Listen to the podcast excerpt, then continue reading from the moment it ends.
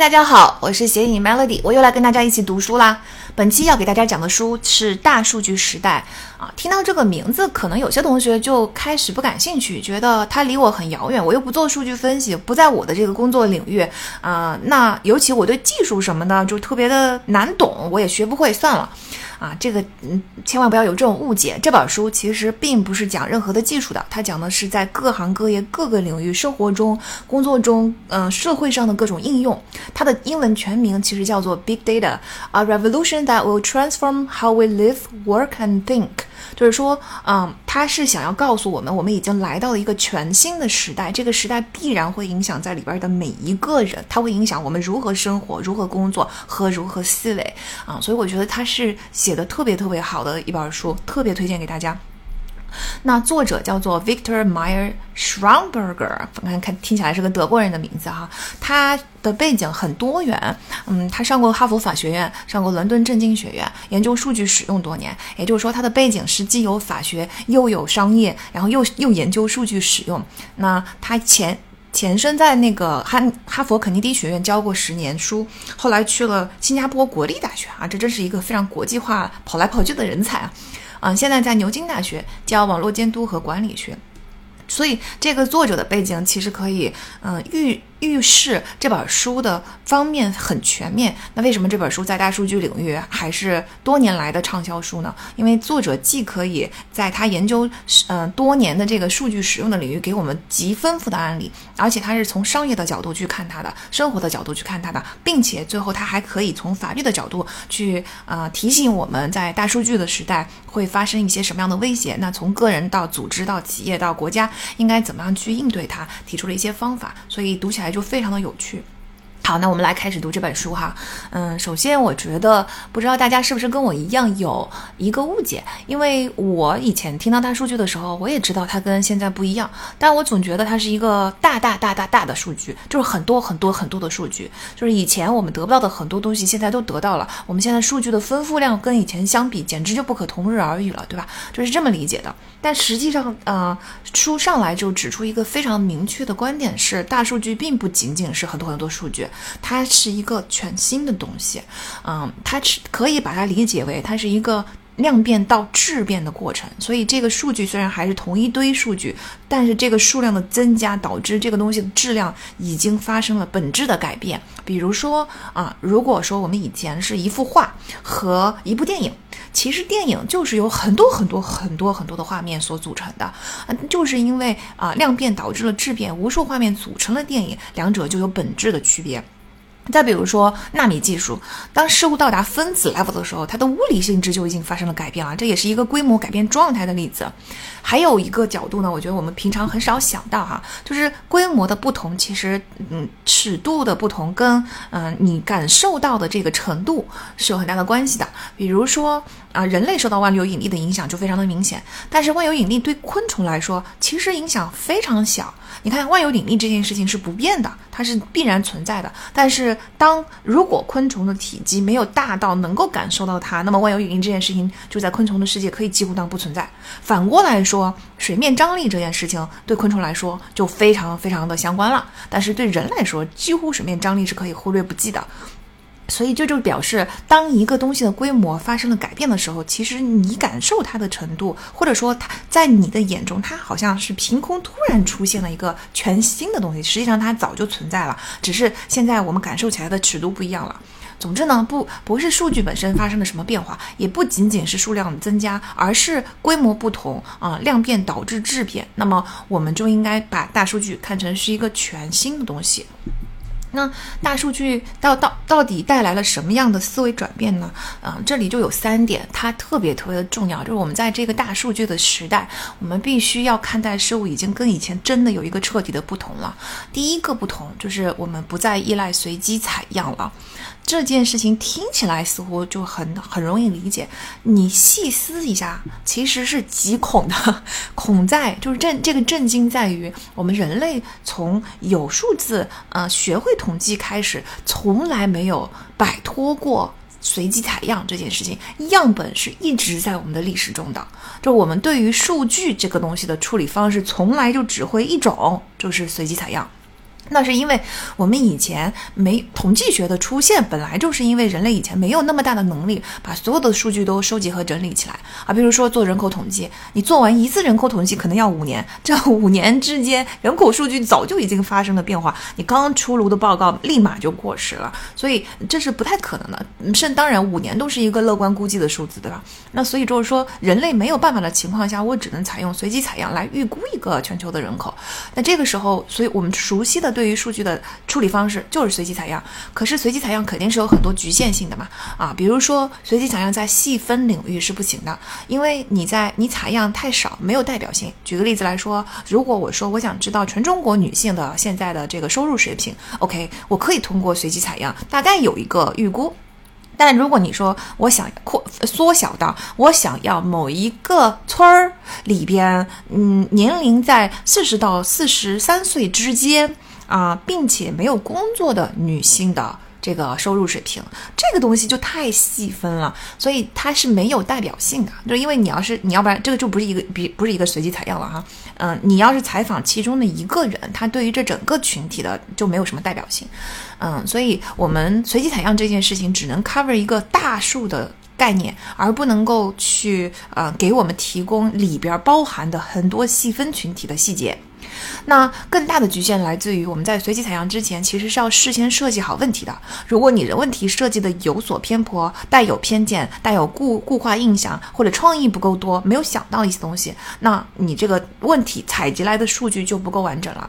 然后，而且你采样总是忽略细节观察的，对吧？比如说，我们只能说全全中国女性的收入，但是如果你考虑到全中国女性对时尚这件事情的看法，那简直就太多元化了。啊，那你你采过来的东西，你只能把很细节的个人感受给忽略掉，只能有一个大概，对吧？所以随机采样的局限性很高，而且有些东西吧，它在嗯采样和呃这个全部数据之间就是有一个本质的区别，比如说基因排序这件事情，如果你的样本只有部分基因的话，它其实。没有什么样本的代表性，我不能代表剩下的基因会怎么样。你只有采采采取全部的基因，只只能说我们采了这一部分，我们就只能针对这一部分来做事情，剩下的那一部分我们是不能用已经采的东西来来推演的。嗯，乔布斯听说当年就研究了他的全部基基因，所以他的治疗就更加对症下药。好像他曾经描述过自己的治病过程，就像是从一片荷叶跳到另外一片荷叶。就是如果说这个东西失败了，我们马上从基因的数据里边就可以推推测出另外一个呃治疗方法，直到我们穷尽所有的方法。那由于他检测了所有的基因，所以他能穷尽的方法库是很大的啊。听说就是这个方法帮他延续了很多年的生命。那那再比如说说信用卡诈骗这件事情啊，那如果诈骗的手段很隐蔽，其实信用卡是通过一个大数据基础上，就全部数据基础上看到一些异常的情况来识别的，它是不可能通过一笔一笔或者很一小笔一小群的交易来识别，比如。嗯，那个 X Zoom 就是 X O O M，是一个从事跨境汇款业务的公司。它在两千零嗯一一年，二零一一年就发现，就是这个 Discovery 这张卡从新泽西汇款的交易量比正常的要多一些，他就报警了。报警之后发现确实是一个诈骗欺诈，但就你要去看这个，如果是采随机采样的话，你随机采的所有的呃交易里边，Discovery 这个东西是没有问题的，这张卡。它每一笔交易本身也是合法的，抽样看就看不出问题。你只有在整个大数据的基础上合起来看，你才能够发现它的异常。哦，还有一个创新的相机叫做 Lytro 啊，L Y T R O，这个相机是记录所有光的。你看我们在拍照的时候很讲究光线，就是因为我们只呃能够摄取你参数设定的那个光线，把它给记录下来。但是它这个 lightro 这个相机就会记录所有的光，所以具体你要生成什么样的照片，就是你的曝光、你的这个光的方向、你所有的这个光暖、所有的东西，它都可以你在拍摄的时候，呃，那个它不需要考虑这么多，你背背后都可以去挑选你的这个参数。总之呢，从这些例子会发现，你就会发现我们数据。不是大，不是多，而是全。我要全部的东西之后啊，整个问题可能处理起来就很不一样了。所以，嗯，在大数据的时代呢，我们不没有随机采样这件事情了，就是样本就等于整体，这个才是我觉得大数据跟普通数，或者说我们把它叫做小数据时代一个最本质的区别，就是我们没有样本这件事情了。你所有的数据都是基于整体、总体的。虽然我们听起来好像觉得大数据应用的领域里边有一些数据也不是个整体吧，但基于那个群体，我是可以采集到跟我相关的所有数据的。那这个就是一个整体，就没有抽样了，没有代表性。听起来很简单啊，但我觉得这个值得细细回味一下。嗯。你看啊，以前采集不到的细节，我现在都有了。有了细节之后，我的决定决策是不是会发生改变啊？以前因为偏见形成的错误，现在不太可能形成了，因为我不需要去设计我的问题，我先把所有的数据拆了再说。那对吧？就后期有很多处理的方法。那以前因为你没有办法有全部完整的数据，有一些 pattern，有些模式你没有办法发现，有一些异常你没有办法放在整体上去对比。但现在我们也可以实现了。这有点像是以前我们真的是管中窥豹，现在你突然之间看到了豹子整个长什么样子，这个是全新的，因为我以前就以为豹子就是我管中窥的这个东西，突然之间它真实的全部呈现在你的面前，这个是需要适应的。我觉得这个是大数据时代，就是我们一定要对大数据有一个正确的认知，它不是很多很多数据，它也不是因为数据太多所以才需要需要数据分析师来来分析，而是我们已经进入了一个全新的视角，它对我们的这个意义已经很不一样了。那嗯，大数据思维的第二点就是第一点是刚才说了嘛，我们已经没有所谓的样本这个东西了。嗯，第二个思维转变就是。我们精确性已经不再重要了。其实我们很多我们习惯性的思维里边还是很重视精确性的。但是精确性这件事情本身也是基于以前的小数据思维。它因为我们要随机采样，我们本来就只有样本。那如果我们的样本的数据还不精确，那你说我这个小样本放射到整个大样大库里边去，是不是就错得一塌糊涂？我们错就放大了这个错误嘛？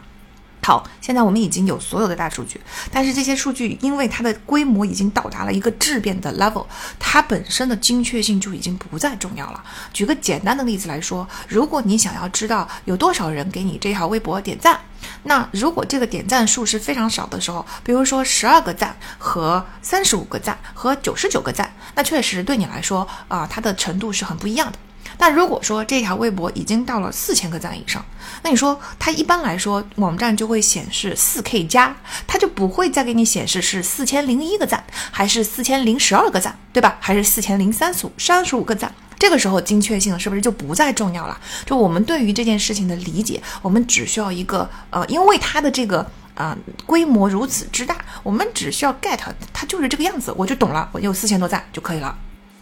那这个就是我们要对对对精确性有一个理解，嗯，有时候我们其实是会为了精确性去牺牲细节的，嗯，比如说一个葡萄园，如果我们在每一颗葡萄藤旁边都放一个温度计的话，那么我们这个东西就是追求精确性。其实这些数据都很精确，因为我在每一个地方的温度都可以有细非常细微的区别。但是你对对于你理解我们整个棚里面就是对葡萄的这个温度有什么用意义吗？你拿一百个数字来对我有什么作用吗？根本就没有作用啊！那个数据是非常混乱的，嗯，那个它，但是你得到的是什么呢？你得到了很多额外的信息，就是你得不到精确的温度，你得到的是很多其他的信息。但对于有这么多的数据的情况下来说，每一颗藤它的。精确的温度就不再重要了，我们可能还是会看啊，就是一百个温度里边整个棚的状态是什么的就可以了。更有意思的是，你会发现就是连嗯，我们以前就一直用这个精确数字或者说技术的思维去看问题呢，就会产生什么样的问题呢？给大家举个例子，就比如说微软，微软以前用 Word 纠错的算法，嗯，一共它开发了四种。当这个呃数据增多的时候，他就一直在调这个算法嘛，他就想去对比这四个算法里边到底哪一个算法更优。这个还是我们以前的小数据思维，就是我们希望能够增加某个东西的精确性，它就更优。但是微软发现，当他给这四种算法，呃，feed 一些数据，就数据随着数据越来越增加，在中途曾经一度有一个算法就更优了，嗯，就发现这个算法是最好的。可是如果他持续再给这些算法去 feed 数据，他就会发现。最终四个算法的这个准确度几乎一模一样，就是当你数据增多的时候，四种算法的表现都大幅提高。最终其实根本不在乎你哪个算法更优，我是纯靠数据更多，我才能够达到，就是达到的目目的是一样的。那还有一个例子也是关于微软的，就微软做机器翻译的时候，它嗯发现它就必须教会电脑去判别不同的语境，就是同一个词你在不同的语境下的使用的意义和用法是完全不同的。那它就要教会嗯电脑去理解不同的语境，这件事情就是一个很大的这个工作量。那这件事这个工项目就一直都不太成功。那这个语境这个事情呢，就是电脑很难学会啊。但是谷歌翻译就换了一种用法，因为微软之前就一。一直在追求精确性这件事情啊，体现为他给电脑使用的这个呃文件，就是语言的这些东西都是正式的文件。这什么叫不应该说正式的文件，应该是说是一个 formal language，就是它的文字写作一定是水平相当高的啊。这个时候他就觉得我我我要教电脑吗？我要教给你的当然是正确的语法，我怎么能给你 feed 一些错误的语法？那你不是那你岂不是就更学不会了吗？我现在用正确的语法，在一个框架下教你都已经很难了。但谷歌就完全换了一个思路，谷歌就认为，好，我现在教不会电脑，那我现在就给你疯狂的 feed 数据，它就牺牲了正式文件的精确性，囊括了所有的翻译，就不管你是就是民谣里的，还是呃古传说里的，还是网络上大家聊的呀，还是各种啊，反正我不管你用的正不正确，好不好，反正就所有的东西我都 feed 给电脑，嗯，包括一些质量非常参差不齐的东西，哎。谷歌就成功了，所以其实你看，我们它是它是要彻底颠覆我们的思维的。很多时候，对我们来说最重要的是数据，因为电脑就是原理是什么？书里解释说，因为电脑把数据当成一个可能性，它不是去研究语言本身的，它不像我们人脑，就是我们需要去 follow 一个架构，然后我教你语法，我教你这件事情应该怎么样。比如说，我们教英文教的特别费劲儿，对吧？教任何语言都教的特别费劲儿。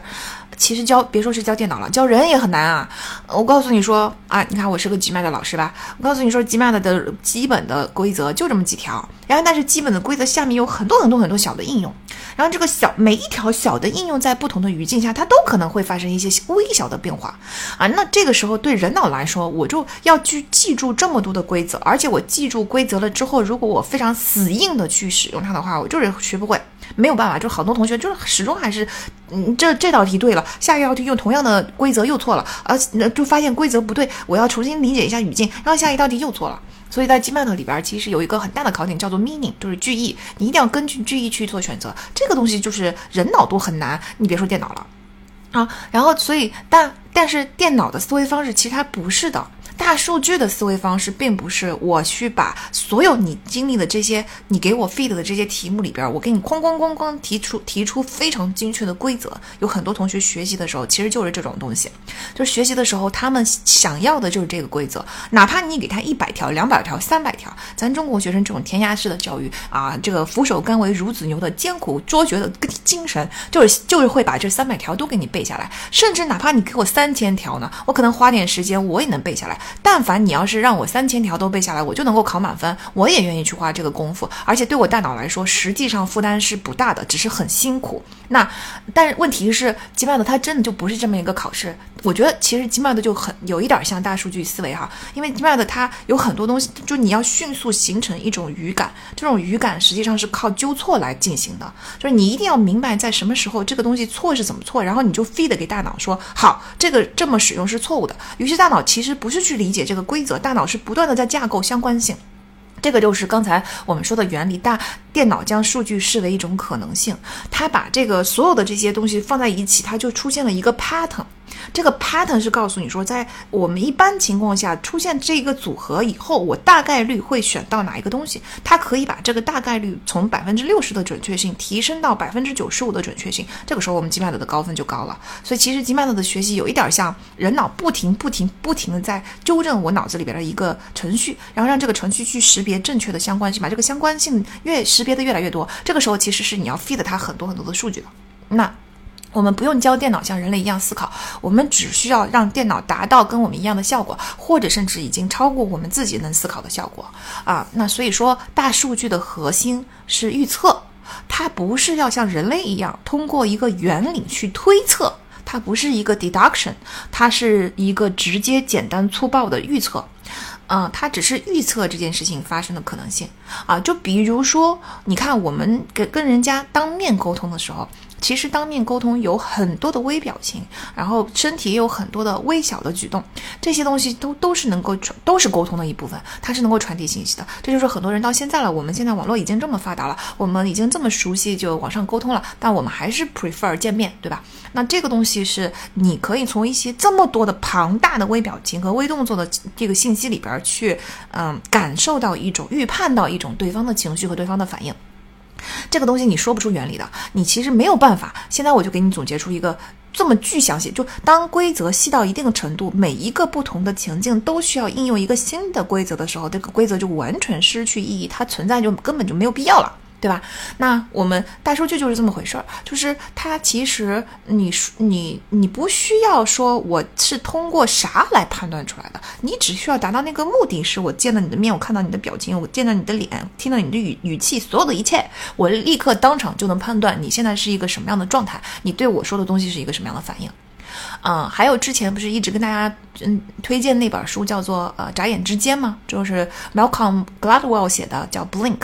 Blink 讲的是什么故事？他讲的是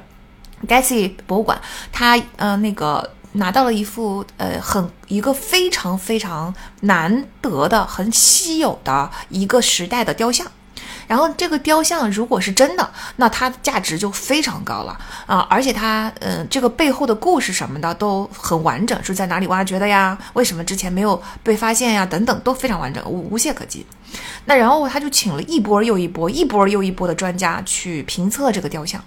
那这个雕像呢？而且他不但请专家哦，而且他还会就是把这个雕像的非常不起眼的一个地方切下来一小块。去进行一个呃这个电脑的化学的检测，他会检测出啊这个这个里边用的料确实已经是埋在地底很多年的呃这么逐渐腐朽下来的这个小料，那这个东西就很难造假。总之呢，就是他经过了啊好几个月非常庞大的投入的一个调研，得出的结论都是这个雕像是真的。然后他就准备就把这个雕像就放出去展览了。就是在去展览之前，嗯，这么多的专家，这么多的检测手段、技术手段里边，就有那么少数几个人，他感觉到了不太对。就是这些人呢，一开口的时候也说不出来什么，但是他们围着这个雕像前前后后绕了一圈，他总觉得有一种感受就是不对。为什么这本书的书名叫做《Blink》眨眼之间呢？就是因为那那就是你瞬间几毫秒之间，立刻身上像汗毛一样感受到的一种感觉。我说不出来这种感觉是啥，但是我反正就是觉得这个东西有一点什么东西不对，我觉得它不，它可能不是真的。啊，这种这些专家都是在这些领域已经有很多很多很多年深厚的积累。所以这 Blink 研究的就是人的这个直觉，尤其是借由经验所积累出来的这些直觉背后的心理学原理和大脑神经学的原理。那其实你看 Blink 其实也是一个大数据啊。我人类经历了这么多年，我积累了这么多的数据，而这些信息由于它达到了一定的规模，它不是一个能说出口的精确的以及具体的大的东西，并不是说你的石头的年代不对，你的雕塑的手法不对啊，你这个东西的不对，而是我有很多很细小的细节的东西，我说不出来，但。但是它积累在我的经验里面，使得我一看我就知道它不对。我觉得这就是大数据使用的原理，就是你根本就不知道它里边的因果关系，你不知道它里边的这个东西。我不需要像人类一样经过思考去推演，我直接就告诉你答案，它就是不对。从这个角度来说，对吧？我们刚刚说人脑就是大数据模式，有些时候啊，并不是所有的时候，我们的你会发现人脑的意识层面，咱们不是有一个就是思考快与慢那本书讲过了，有一个快模式，有一个慢模式嘛。我们其实人人类，我们自己能够意识到的，就是层面，很多时候是啊推演，是学习规则，对吧？它是一个学习过来的技能。在快模式方面，也有很多时候快根本就不是什么大数据，而是一个非常简单的小数据拼凑的。很不准确的一个判断，但是很偶尔的，像刚才我们说的 blink 的这种这种时时刻，像我们去抓取对方的微表情，抓取对方所有全身上下，包括语气、啊语调，然后身体动作等等一切在内的这这种表现，这些本能，其实它也是一个大数据的模式。就说明怎么说呢？就是说大数据这个东西，它是一直存在在这个世界上的一个规律。只是我们以前根本就没有能力去认识到这个规律。就好比刚才说的，昆虫因为太小，它根本感受不到地球引力这件事情。但是地球引力对于人类这么庞大的人的物体来说是很明显的。而我们现在的数据进入大数据时代之后，很多以前我们由于太过于微小，人类的能力太过于局限而感受不到的东西，现在这个规律慢慢的浮现了。那其实这个规律并不是生生造出来的，也不是一个以前没有的东西，它以前就存在，这是我们以前看不到，啊，对吧？管中窥豹，现在我们看到了豹子，啊，当然就是跟跟电脑相比，这个这个这个信息量，嗯，肯定就是不如电脑学得快了哈。人类才能得得经过几十年才能够积累出一点点大数据，但是。电脑在大数据的这个 level 上学习的速度、积累的速度明显比人脑快很多，所以就我们就要从这个角度去理解，说啊，原来大数据是一个非常颠覆的时代，因为以前只有极少数人，甚至可能还要凭运气才能够做到的事情，现在可能凭借电脑，每一个人都有 access。那所以第二个特点呢，就是大大思维的特点是精确性不重要，你只要 feed 它足够的数据，哪怕这些数据本身是有各种瑕疵、有各种不精确、各种模糊，但只要数据够大，它的这个精确性是通用通过整体来达到的，而不是通过数据本身来达到的。嗯。然后，那第三个特点是，我觉得这个特点也非常非常的重要，而且这个特点也是我刚才所说的，它就一直存在，只是我们以前很少去察觉到它，叫做因果关系已经不再重要了。啊，其实因果关系对人类来说可太重要了，因为人类的人脑就是通过因果关系来。运行的，我们对任何东西都想找一个原因，但如果没有原因，我们还想硬给它安一个原因。而且因果关系，就因为我们读过了很多大脑神经学的书和心理学的书，你就会发现人类的一个共通的毛病是我们做决定实在是太快了，jump into conclusion，啊，那个而且太 judging，这个判断为什么做的这么快而且这么偏颇呢？就是因为我们人类为了生活比较便利，这是写在天性里的，我们会把以前的经验。非常变成一个非常 rough 的这个 rough 的意思是非常粗粗粗浅粗陋。的一个东西去把它总结成，嗯，未来的指引。那未来我不需要在每时每刻都重新做出决定，我只要按照之前曾经成功过的模式去复制一下就行了，直到我下一次失败，是吧？嗯，这个是我们人类为什么这么喜欢因果关系。然后他就觉得我有了原因，我未来就能够更容易的去预测。但问题是因果关系就很多时候是不存在的。嗯，事物之间具有相关性，但是不是所有的相关性都是因果关系啊？那个。嗯，举个例子哈，这为什么因果已经不再重要了呢？嗯，比如说我们预测这个飞机它是不是延误，那我们可能会预测说未来的天气如何。你看天气是延误的一个原因，或者说这个最近的政策如何，那么我们比如说口罩年代的政策又是一个原因。啊，再比如说这个啊机场的设备如何，如果这个机场的设施很落后，这个机场经常不准点，那我们可能就是因为机场的管理不行，运营不行，所以它也是经常延误的一个原因。总之呢，我们会比如再比如说对吧，一个。小的航空公司，我就没有这个跑道，我要优先让给别人，这些都是因果关系。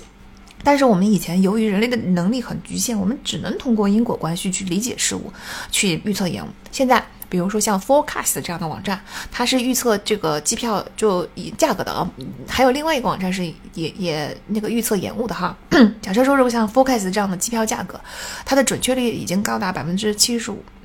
那，这个数据还是十十年前的数据啊，因为这本书是二零一二年写的。嗯，那他现在这个数据高达百分之七十五，他其实是不需要知道为什么机票价格会涨会升。作者其实很有意思，就是说，我去那个买了一张机票去度假，然后呢，我提前两个月就买了，我很开心。我就是很就不是作者，就应是他举的一个例子啊。那我很开心，然后那个呃，我就觉得这个结果两个月后，他坐上飞机乐滋滋的就问他的邻座啊是用多少钱买用买了这张机票，结果发现这个邻座是昨天才刚买的，他价格还比他还更低。或者说一个星期买前买的，这就是 Forecast 的创始人的经历。然后这个创始人就非常的生气，他就觉得你这个机票实在是太太太不合理了吧？就是 啊，他不能是不一定是前一天买的，前一天买你可能还觉得说捡漏了。可能比如说提前两周买，跟他提前两个月买，他这个价格是就是甚至比他还低。于是这个呃创始人就很生气，他就做了一个 forecast 的网站。只要你飞的一个大数据，他这个大数据就能告诉你有百分之七十五的精确性，机票可能是会升，可能是会涨。它能够帮你省钱，在你每一个时间上去这个网站去查机票价格的时候，你都可以决定是在当场现在就买，因为它百分之七十五的可能会涨涨涨价，还是等过一段时间再买。嗯，因为它百百分之七十五的可能。可能是要降价，就是百分之七十五的精确性，对吧？这个时候你要是问他说，你这个网站是用什么原因呢？这个涨涨跌是什么原因呢？他不知道，他不需要从航空公司那里得到每一笔涨跌的具体原因，但是他只要 feed 给你足够的数据，我就可以以百分之七十五的精确性去预测。想想这件事情其实是挺可怕的，嗯，对吧？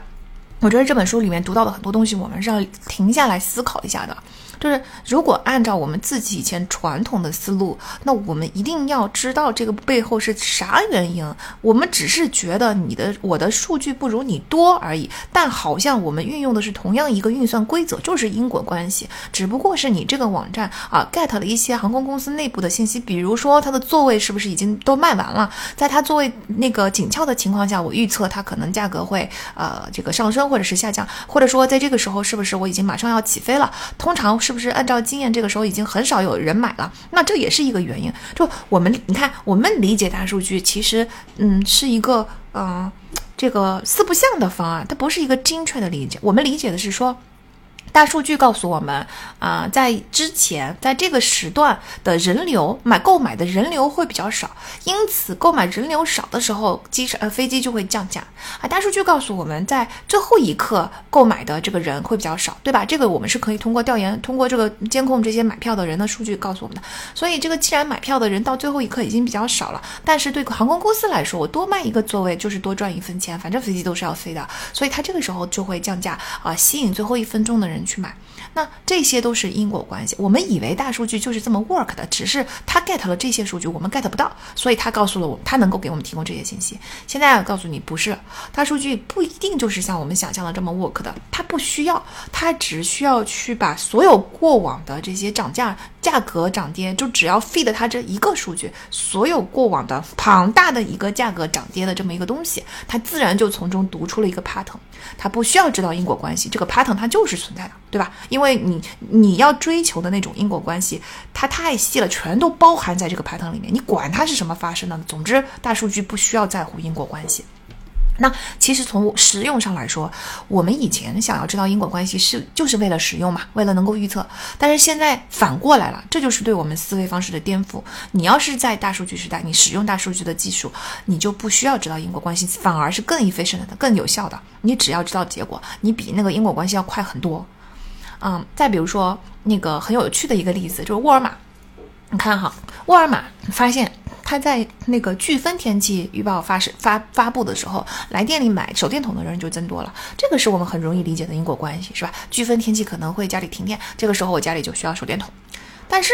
大数据显示，飓风天气预预报发布后啊，这个某种品牌的蛋挞销量增加了，每次都是如此。你看这个东西，我们是不是很难理解它的因果关系啊？啊，你你我们人类就下意识的会说，哎呀，飓风天气，大家待在家里面就想吃点零食吗？蛋挞就是他最喜欢的零食吗？所以他买蛋挞也很很正常啊。这就还是一个小数据思维，这是错误的。大数据才不管你为什么呢。那你看，就是你，你要是细究一下你的这个推理，其实里边是有各种各样的漏洞的。为什么飓风天气是要吃蛋挞而不是吃其他的零食呢？为什么蛋挞是大家最喜欢的零食呢？如果你拿别的数据来印证一下的话，你会，你可能会发现并不是如此。大家票选最高的零食可能并不是蛋挞，对吧？而且你说蛋挞这个东西，你还你还你是不是得那个加热呢？你如果不加热，你飓风天气都没电了，如你都买手电筒了，你买蛋挞是不是矛盾呢？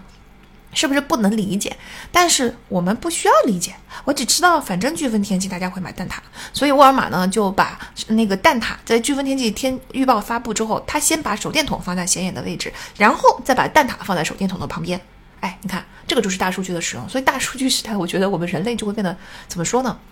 嗯，乍一听上去，我们人类会变得很蠢。就是你只要听大数据给你的这个东西，然后你看一看它的准确性，去相选择相信它还是不相信它就行了。但是，呃，我觉得再想深一层，并不是我们真的很蠢，而是因为我们以前不是这么观察事物的，我们以前不是这么对待理解和世世界的。现在只不过我们现在要重新来理解。你看，比如说，我们去读微表情这件事情，也没有人教过你吧，也没有人给你总结什么规律吧。啊，有少数哈，少数这种理论，但是它也是九牛一毛，嗯，可是我们就已经习惯于说，我要去观察一个人的脸上的这个表情变化，我们来进行沟通。那其实现在我们只是换了一种方式去理清重新理解这个世界。大数据只不过是把我们人类比较难接收的这些 pattern，它具象化了，它把这个透明的飘在空中的东西给你用颜色、用形状标出来。现在我们能够真正理解，哦，原来这个世界就是存在着这么一些规则，我们重新去理解这个规则了啊。说到这里，顺便突然之间想到，你看《三体》不是有一个啊？比喻吗？他说一群火鸡，然后这个火鸡，嗯，那个里边的科学家他发现了一个宇宙规律，这个宇宙规律是每天十一点钟食物就会从天降临，然后结果感恩节的那一天这个规律改变了，是吧？然后我觉得，我觉得三体跟这个大数据的思维很相似，三体思维就是一样的，就是我们对宇宙一无所知，我们对这个世界其实也一无所知，我们想要。我们我们现在只是大数据突然之间，嗯，向我们揭露了这个世界的某种真相，而我们现在要学会去适应这个全新的三体世界。这让我又想起牛顿说过的一句话，大家最熟知的牛顿的那句话就是“我只是踩在巨人的肩膀上罢了”，是吧？他其实还说过一句话，说我不知道别人是怎么看我的，在我自己眼里呢，我就像是一个在海边玩的小孩，小男孩。然后我就是呃，时不时的为自己能发现一块更光滑的鹅卵石，或者是一个更好看的贝壳儿而感到高兴。然而，在我面前的大海，我却对它一无所知。你看，科学家们就是 就是这些。天才们真的其实是都明白这个道理的。那关于这种因果关系不再重要的例子还有很多哈，就比如说，嗯，FICO 这个公司是美国个人消费信用评估公司，就是他在二十世纪的五十年代发明了信用积分这件事情。那在二零一一年，FICO 就提出有一个新的东西叫遵从医嘱得分，就是它可以评判一个人有多大程度上会按医生说的那样去管理自己的健康。那它是从一些。嗯，当然，他就是他，他从什么什么东西里边能预测这个，对吧？信用评分系统已经很很成熟了。那么这个遵从医医嘱积分系统是 feed 什么信息呢？有一些信息我们表面上看起来好像是有关的，比如说一个人在某地居住了多久啊，这个人结婚了没有啊，多久换一个工作等等。那你比如说结婚和换工作这件事情，可能还比较比较能能理解。你家庭越稳定，你在一个地方居住越久，你的生活越规律，或者说你的工作越稳定，那么你去达成一个。啊，遵从医嘱的这个行为可能就会越容易，这个我们大概可以理解。但是它里边还有一些信息，比如说这个人是否有私家车，就有没有车这个东西，它咱跟用不用药，就药已经领回家了，你怎么你到底按不按不按时吃药有啥关系？因果关系啊，对吧？哎，但是它就是有关联性，你给他 feed 乱七八糟的各种信息，他就会非常准确的告诉你这个人有多大程度上会按时吃药啊。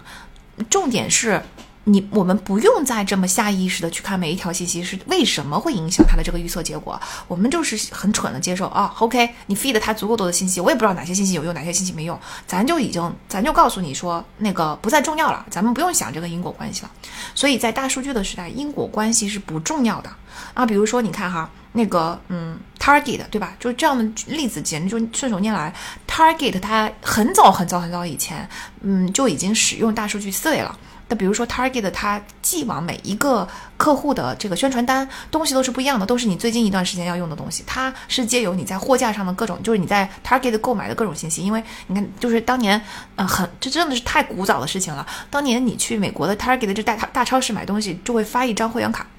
这张小卡是一个钥匙链，是挂在钥匙上的。然后呢，这个钥匙，这个这个小卡呢，它里边有个芯片，它你用了这个小卡，你能积分，你能那个打折，所以大家都会用它，对吧？那你每次嗯那个结账的时候都要就滴。刷一下这个小卡，所以它其实是知道你所有的就是买的买东西的频率、花的钱的平均金额，嗯，你买的都是什么东西，它就可以预测到你你未来要买什么东西。后来它又加入了像沃尔玛，嗯，这些大的超商，它就又加入了每个人在一个货架停留的时间，啊，这个货架的排列应该怎么样，对吧？然后你在就不同品牌前停留的时间，啊，如果我重整了这个货架之后，你对停停留时间有什么改变？等等等等这些数据。Anyways，然后 Target 呢，就是根据这些数据就预测到每一个人会买什么不同的东西，所以他给往邮箱里面发的那些宣传单，它都是不一样的。那这个有一个有一个家庭，他就收到了一个宣传单，就是寄给他女儿的，都都是一些不不是寄给他这个家的这个地址的宣传单，全是一些母婴用品。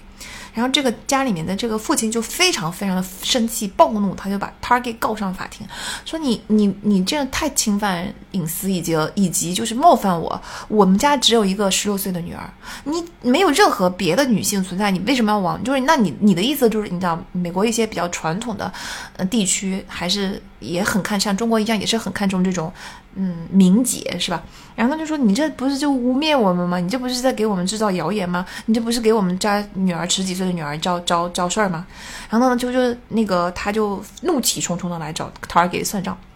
结果 Target 就说：“啊，这就是我们大数据，对吧？我我。”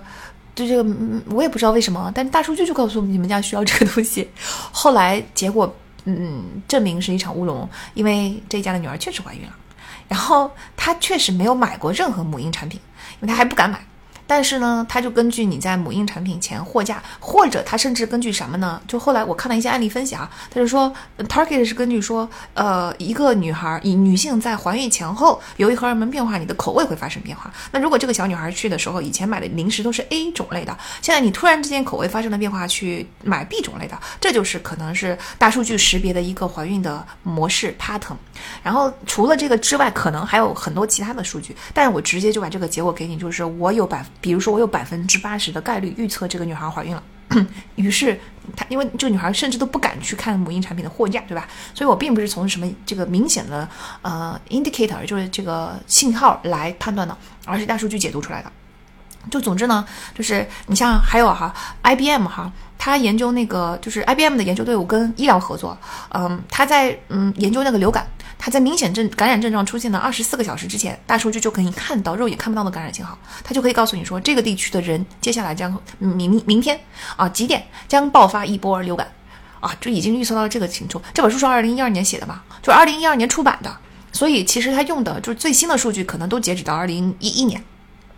那个时候都已经有这样的数据了。如果那个时候大数据发展很很快，对吧？嗯，这个很成功的话，其实你说咱这三年。早就预测了，我们是不是早就已经能够实现精准防控了啊？因为我能够，我大数据不用在，我们就不用这么辛苦的接受这么多的检测了，我们可以预测到哪个地区域可能风险过高啊，是吧？当然，这个背后可能有各种各样的风险，我们后面再说哈。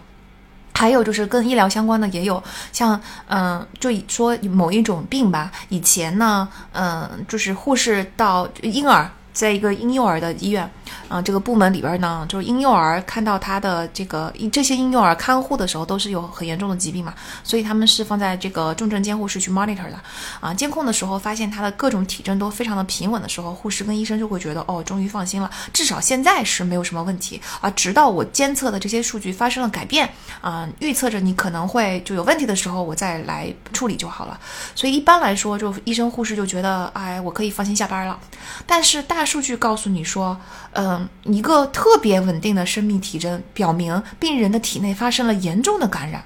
当第一次大数据发出这样的预警的时候，医生跟护士都摸不着头脑，会想说，生命体征如此之稳定，为什么？为什么呢？后来他发现大数据每次预测都是准确的，就是当生命体征如此之稳定的时候，二十四小时之内发生了大规模的感染。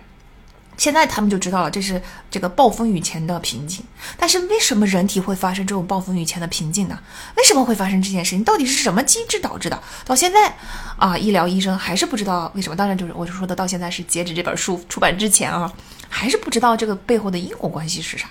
啊，然后再比如说，我们以前就知道那个收入和幸福指数。以前呢，我们觉得收入跟幸福是相关的。我知道这件事情，我可以看出来。所以单身是一个线性关系，居居民收入越高，幸福指数越高，这个是可以通过调研数据发现的，对吧？你只要给人给足够多的人，你这就是样本嘛。我们都说了，样本抽查，给足够多的样本，嗯，去填一下你现在的收入多少，你的幸福指数多少，然后综合一个最后的大的结果，你就会发现，哦，OK，就是收入越高。幸福指数越高，但到了大数据时代啊，现在大数据就告诉我们，在一万美金的收入，年收入一万美金以下，它幸福指数跟收入是线性关系，是成正比的。但是当你达到收入达到一万美金以上的时候，收入跟幸福就毫无关系了。所以你你只要提高低收入人群的收入水平，就能够大幅增加国民的幸福水平。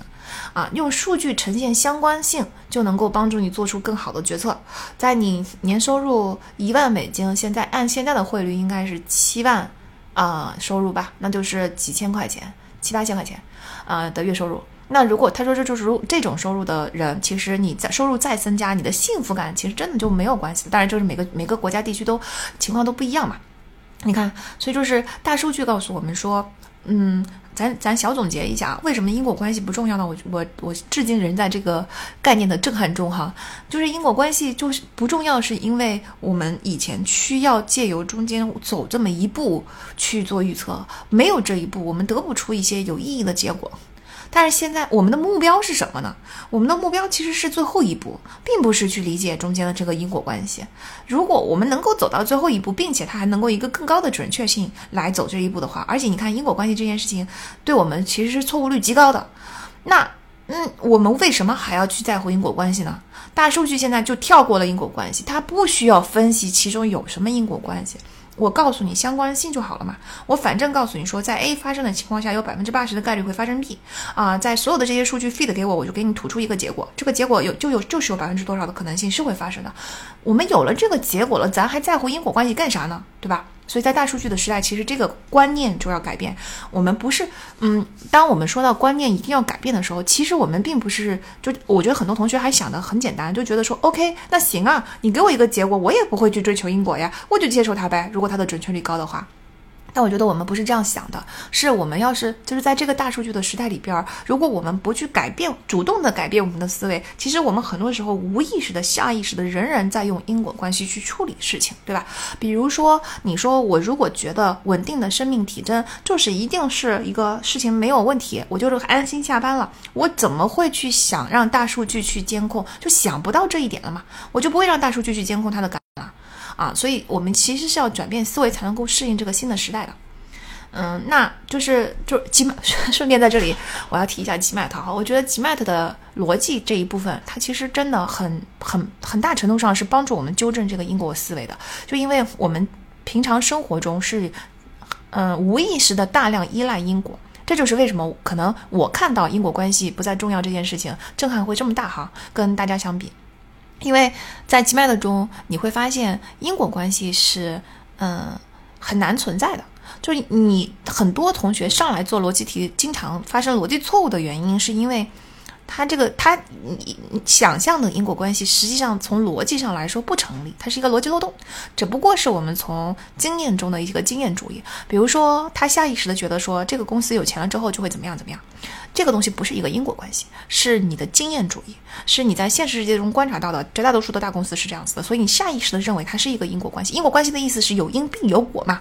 对对吧？它它们之间存在一个 A 必然发生 B 的这么一个逻辑关系，但是这个必然性是不存在的。在逻辑题里边，我们就一直在找这样的漏洞，所以我觉得它对于我们纠正你的错误的因果关系的过快的树立。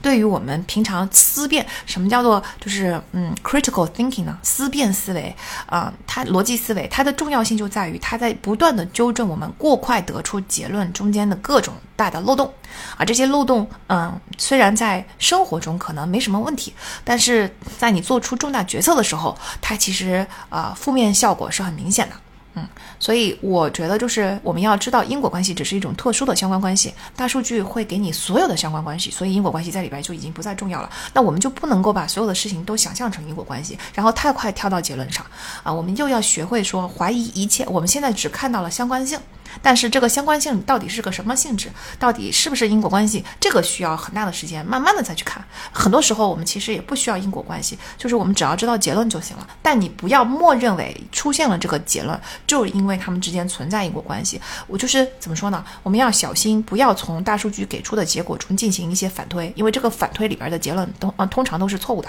我们只需要就是接受这个结果。你像 GMAT 题里边有一种叫做 infer 题，在我看来，就我一开始做培训的时候，我就。告诉大家说，infer 题是最简单的一种题，闭着眼睛都能做对。我们对 infer 题的要求就是百分之百每一道题都要做对。然后很多同学就呃反馈就很不一样，他说：“天呐，老师你说这个东西这么简单，但是为什么我老错？而且我其实这种题目对我来说，我就老理解不了它为什么就错。”我后来去看了一下他们的错误，就会发现他们在他们的理解不是一个电脑型的理解，他们是一个人脑型的理解。你看，在我眼中就像数学题一样，一加一就是等于二，你没有什么别的选择。但是在他们眼中，一加一不是一个算式，它是一个生活经验。那每一个人的经验不同，他可能得出的结果就都不同。所以这个题题目对他们来说很难，而且他很很难察觉到我出现了什么问题。啊。那我们通过这个英弗尔提出，我后来告诉大家说，你看你们有很多脑补，在逻辑题中有很多脑补，脑补就是我把不存在的东西加进去了。我们要拼命的培训自己的思维，在现实生活中也是这样哈，要形成一件事情，就等于说你不要做不知道的东西，你就必须要承认不知道，你不要去做任何的预判。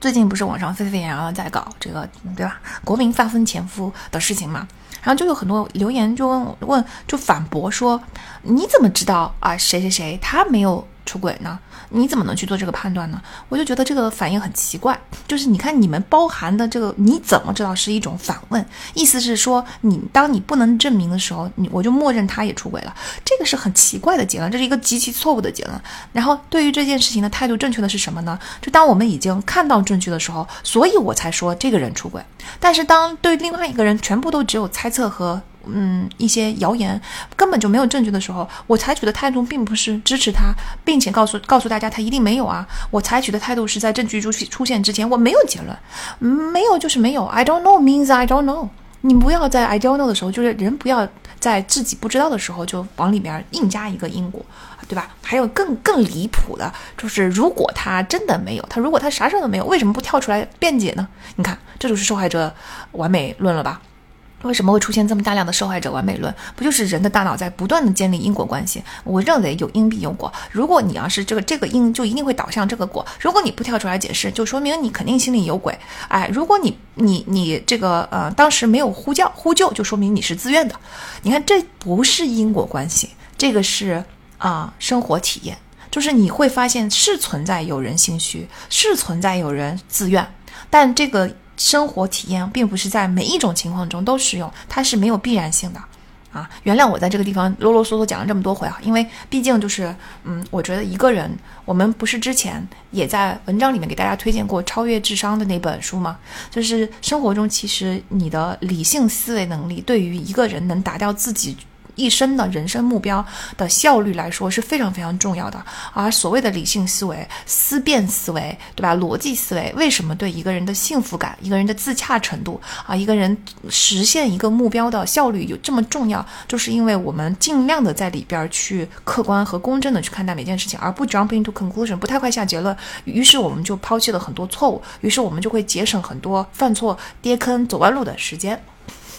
好，所以以上就是大数据时代我们要进行的三个思维转换。那我们接下来就要看看大数据的应用了啊！大数据的应用主要在就是我们看主要看商业变革哈。嗯，首先我们要看一下，就是大数据的时代呢，其实一切都可量化。我们首先要树立这样一种思维，嗯，这个比如说你看我们的文字其实是可以数据化的。这个数据并不只仅仅止于像电商上采取采集了一个关于一个人的所有的已经有的信息，而不是我们可以把文字文学。所有的东西都数据化，所以谷歌就做了一个数字图书馆，对吧？那你他就会他在建立数字图书馆的过程中，他就会发现，其实有一半的在里边记录的单词，在词典中是找不到的。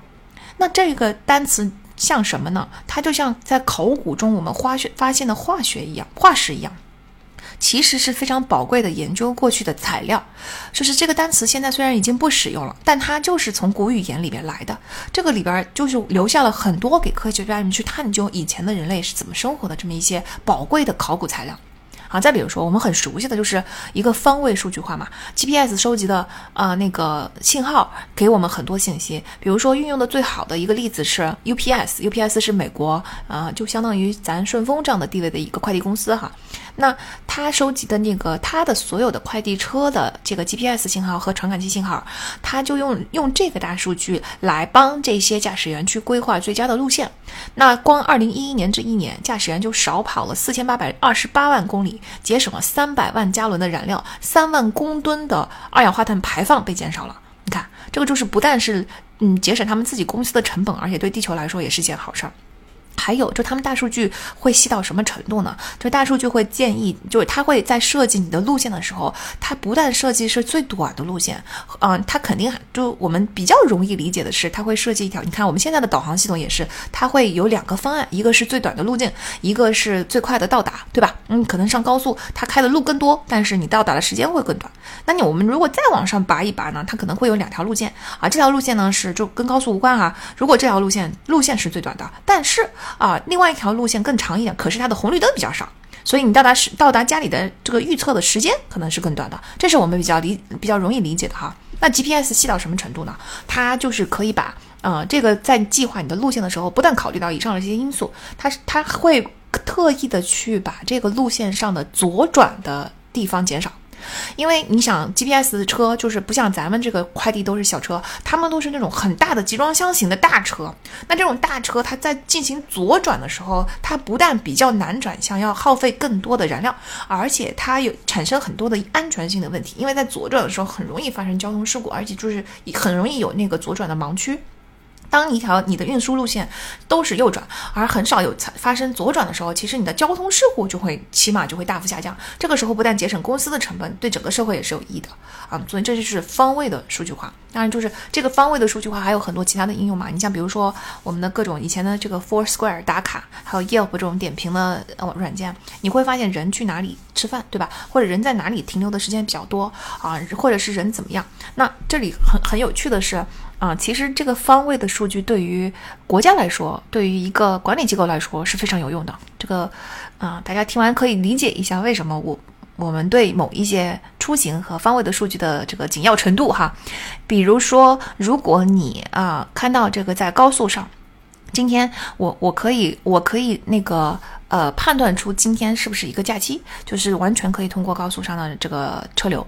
我可以判断，嗯，最近我们人口是不是有下降，也是可以通过高速上的这个车流。我可以就出行这个数据里面，其实包含着很多很多社会上很关键的信息，你可以一下就掌握这个城市的情况，甚至我可以预测到这个城市的裁员，最近经济是不是景气，就通过在路上上上班时间的，对吧？早高早高峰啊，早晚高峰的这个。啊，车流的情况，我就可以判断出最近这个城市的经济情况。你看，所以其实有些数据吧，它它数据能够告诉我们的东西真的是非常非常非常多。嗯，那。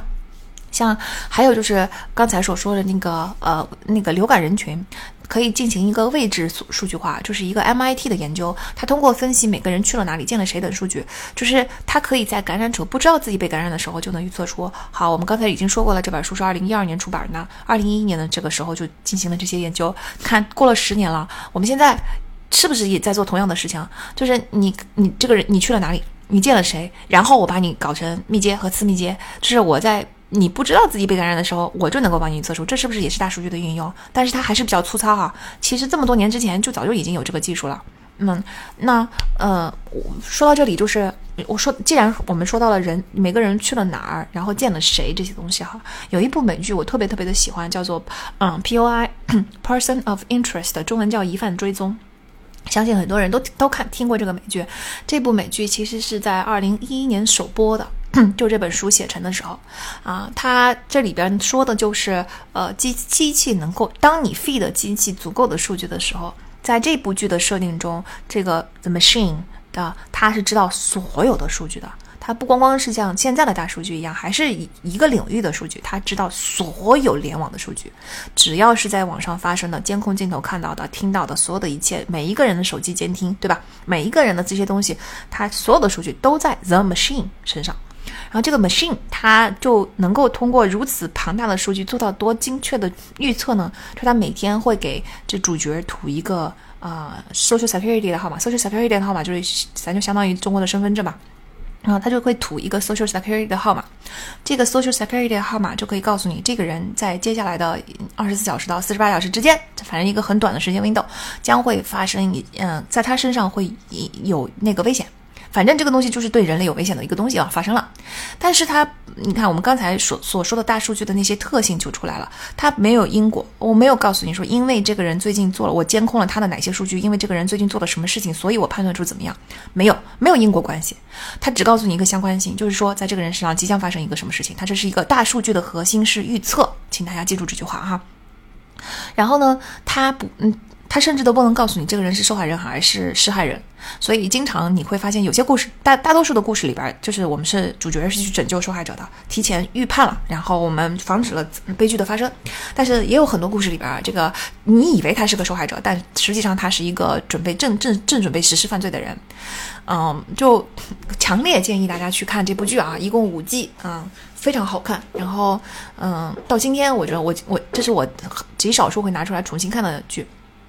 那看完这部剧的时候，你就会发现，美国在大数据思维方面真的是比我们走得远太多太多太多了。就是在那个时候，他已经完全非常理解大数据的思维的模式，大数据时代是个什么样子，以及你要是 feed 一个电脑足够的数据的话，它会发生什么。科幻片嘛，对不对？就是这些 sci-fi 都是预测未来的。你们看看美国多少剧、多少电影，现在里边的东西，在三十年前、四十年前就已经预测到了现在会是什么样子。就是在科技方面的这个。创作和研究吧，真的是让人叹为观止的一件事情。嗯，还有一些数据，就是大家可能比较嗯，不是马上能想起来的，像情绪，你们想想，它其实也是可以数据化的。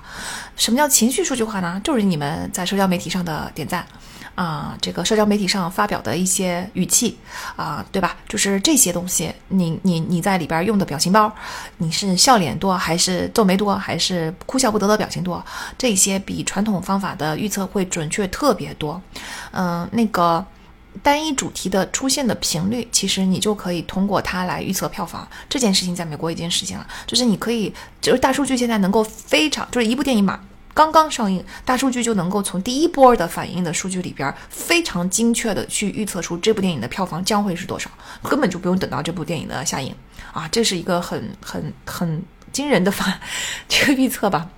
还有就是世界各地的人，其实大数据会告诉你每周的心情都遵循相同的模式啊，这个就比较好理解了哈。嗯，说到在这个电影娱乐界使用大数据，其实后后面会跟大家举那些，就是像 Netflix 的例子，它也是根据大数据来推出它的剧集的，对吧？然后，嗯，未来如果我们的影视行业能够使用大数据来进行作品的创作的话，其实它就能够非常精准的去看到现在的时代已经怎么变迁了。你看，有很多。多剧，我们现在经常吐槽这些剧是活在哪个年代？大清都亡了，你到底怎么回事？你不知道我们现在就发生了微妙的变化吗？你们就会发现，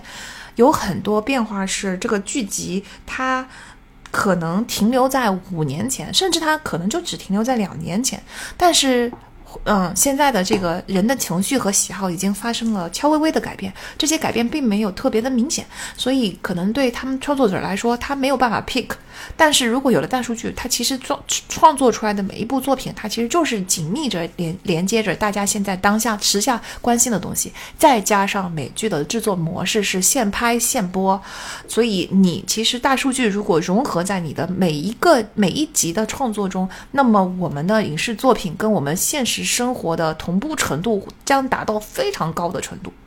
近些年来，我经常看美剧，有一些剧集，它的就是大家看，我看它，它如此牢牢的吸引住了我们的目光，而且就特别好看，是因为它的每一集真的就是非常快的，能够把刚刚发生的事件给。包含包含进去，你不得不感慨，就是这些嗯优秀剧作的创作能力有多强。但我觉得这个背后，你又不得不感慨，然后这个在大数据的时代，在社交媒体的时代，大这些创作者们对于新出现的趋势的情绪的呃接收，是比以前要敏感太多太多了。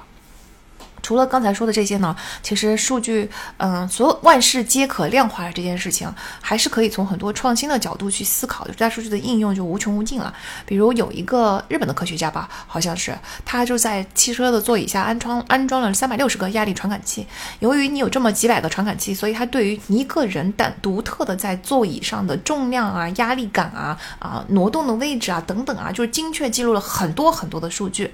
根据人体对座位的压力差识别出乘坐者的身份，这个可以准确率可以高达百分之九十八，所以它。嗯，这个技术就是技术到产品肯定还是有一段路要走的嘛。但我们可以预测一下这个技术的使用场景，就至少可以拿来当成防盗技术，对吧？这个防盗技术就是你你你你你以后都不用车钥匙了，车钥匙丢了怎么样了都无所谓，反正就是这个车放放在街上就随便开。你甚至那以后的偷车贼，就算能够把那个车门给撬开，就算能够通过一什么什么什么什么这个呃。信号超客复刻器啥的，能够把这个车的这个车门给打开，但是你开不走啊。你把车门，我们到以后以后我们停车就根本就不用在乎锁车不锁车这个问题，我们直接去了以后，对吧？当然当然我们 为为了车里边的东西，我们还是要锁的啊。但是我们以后就不用担心车被偷了，我们可以把车随便一扔，然后你你根本就拿不走，对吧？就是咱汽车里边如果还怕遭破坏，还有或者说被偷别的东西的话，我们可以想想自行车。如果自行车有这个技术的话，其实现在的这个叫什么来着？我们的那个呃共享单车根本就不用扫码了呀，也不用担心说你扫码完了以后你丢在路边。你还就是被人家骑走啊，偷车都不存在了，是吧？这个电车电电动车也不存在偷车这件事情了。总之就是它只要记录了你的使用方式，你这辆车你只要骑上去，你骑就行了，根本就不用开锁。锁这件事情要彻底退退出历史舞台了，咱就可以骑骑到了以后，对吧？它可以检测说，比如说我可以设定啊，离开这辆车呃五分钟之内，它就把这个数据就 delete 了，删除了，下一个人就可以骑了，对吧？或者说一分钟之内、三十秒之内都可以。然后呢，你再上去的话，我。我我一坐上去，只要我的这个东西已经录入了，比如说这个呃共享单车的系统，它一检测就发现，OK，你是我的会付费付费会员，我可以让你骑这个车，咱根本就不用扫码，对吧？在大街上看到任何一个共享单车，只要你购买了它的服务，你骑上去直接就骑走了，你下来直接一扔就行了，多多方便呀！啊，憧憬新的大数据时代的来临。啊，再比如说，就是同样的道理，人走路的步伐就可以作为解锁的安全系统，啊，是吧？这个时候你的手机，其实现在手机上已经应用了这个技术了，啊，如果你可以用这个手机在你身边的这个走路的步伐，那这个时候就算人家把你的手机偷走了，它也是永久锁定的，所以我们也不用担心说啊，手机忘了这个，呃，密码设的时间得设是五分钟还是十分钟啊？设十分钟我怕放在桌上被人家万一啊，万一呢？万一我忘了呢？万一被人家拿走了呢？啊，设五分钟，一分钟的话实在是太频繁了，我自己使用着。很麻烦，你看以后这个麻烦就不存在了。这个手机只要不就是不在你身边，不感受到你身体的 vibe，它可能就不会被别的人所使用啊，对吧？啊，什么指纹解锁什么的，这个都是一种一种畅想哈。再比如说，有一个叫做 Green Goose 的，嗯，那个就是绿鹅的一家一家公司，它发它研发的是那个微型运动感应器。它是放在小物件上的，就是它就会不断像就好像那个 GPS 或者说像呃座椅下的压力传感器一样，它会放在这个小物件上去不断的去发送这个小物件被使用的方法、方式和频率，所以它可以数据化你所有的个人习惯。比如说牙齿清洁啊，植物护理啊，这这花每天浇水浇到多少啊，等等哈，这件事情其实是挺重要的。就是这个以后我们给大家讲习惯类的书的时候可以提到，因为人的习惯是通过嗯重复大量的重复迅速的建立的，建立良好的习惯对于我们的幸福，对我们的达到人生目标真的非常非常重要。这个我们以后讲习惯的书的时候会详细给大家讲一个系列哈。但是，当我们就发现这些微习惯的时候，如果我们把这些习惯都数据化了，它可以，它可以非常明确的告诉你这个习惯你有没有形成，你是在习惯的哪一个阶段，我还需要进行多少次这样的运动才能够形成这个习惯啊？这个习惯将将对吧？我我离养成这个习惯的目标还有多远？所以你看，我们现在用要靠自己大量的意志力来强迫我们自己养成良好的习惯，比如说卫生习惯，比如说健身和就习惯，比如说饮食习惯，比如说用牙线的习惯等等哈。但是我们以后就可以。就用数据化、清晰的告诉我们，我们现在在这个习，对吧？这个习惯上的得分是多少？我们还有多少分要去做？这目标一旦明确了，然后。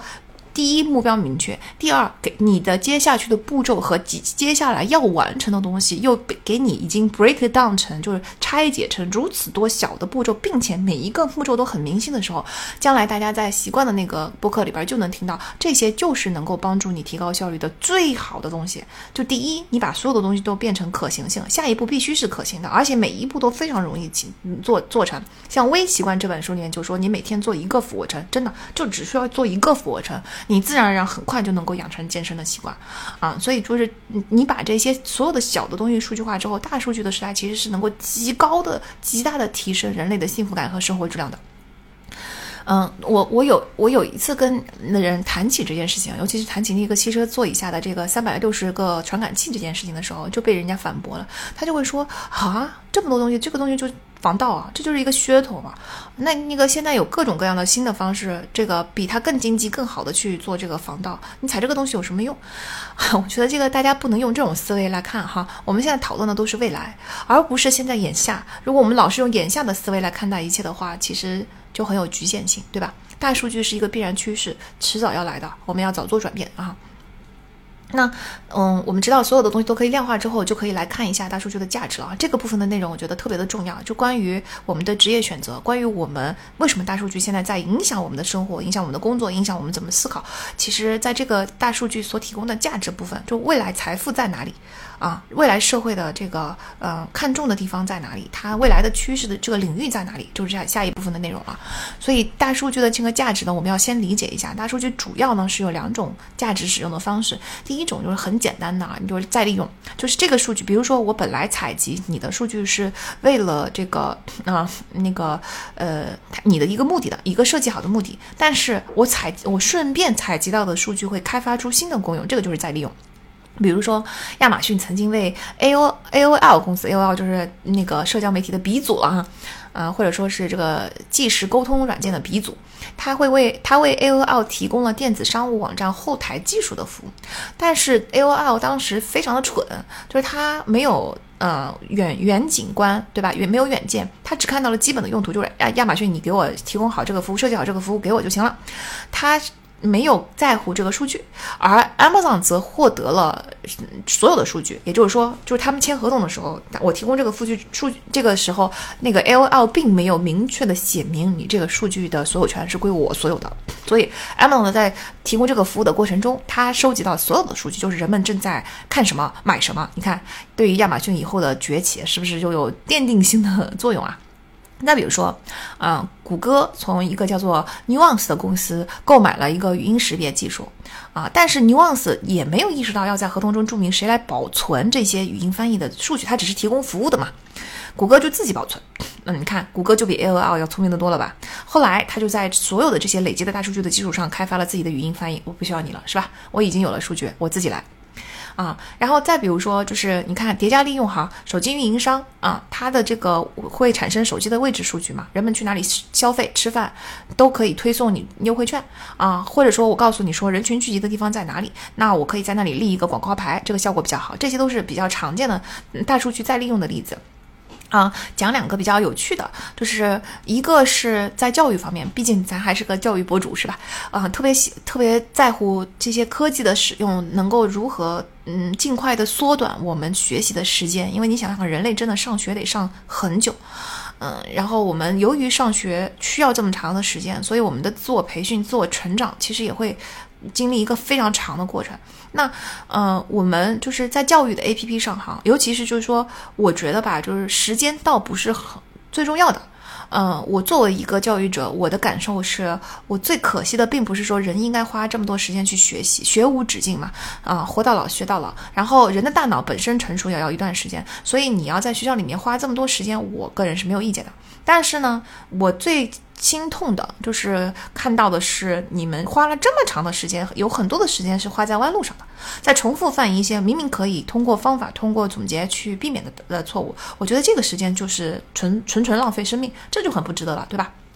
当然，我们是要从错错误中学习，但咱们能不能最小化我们所需要积累的这个错误数据呢？然后，所以教育 APP 有一个教育 APP 就发现，它在大数据下就发现，它发现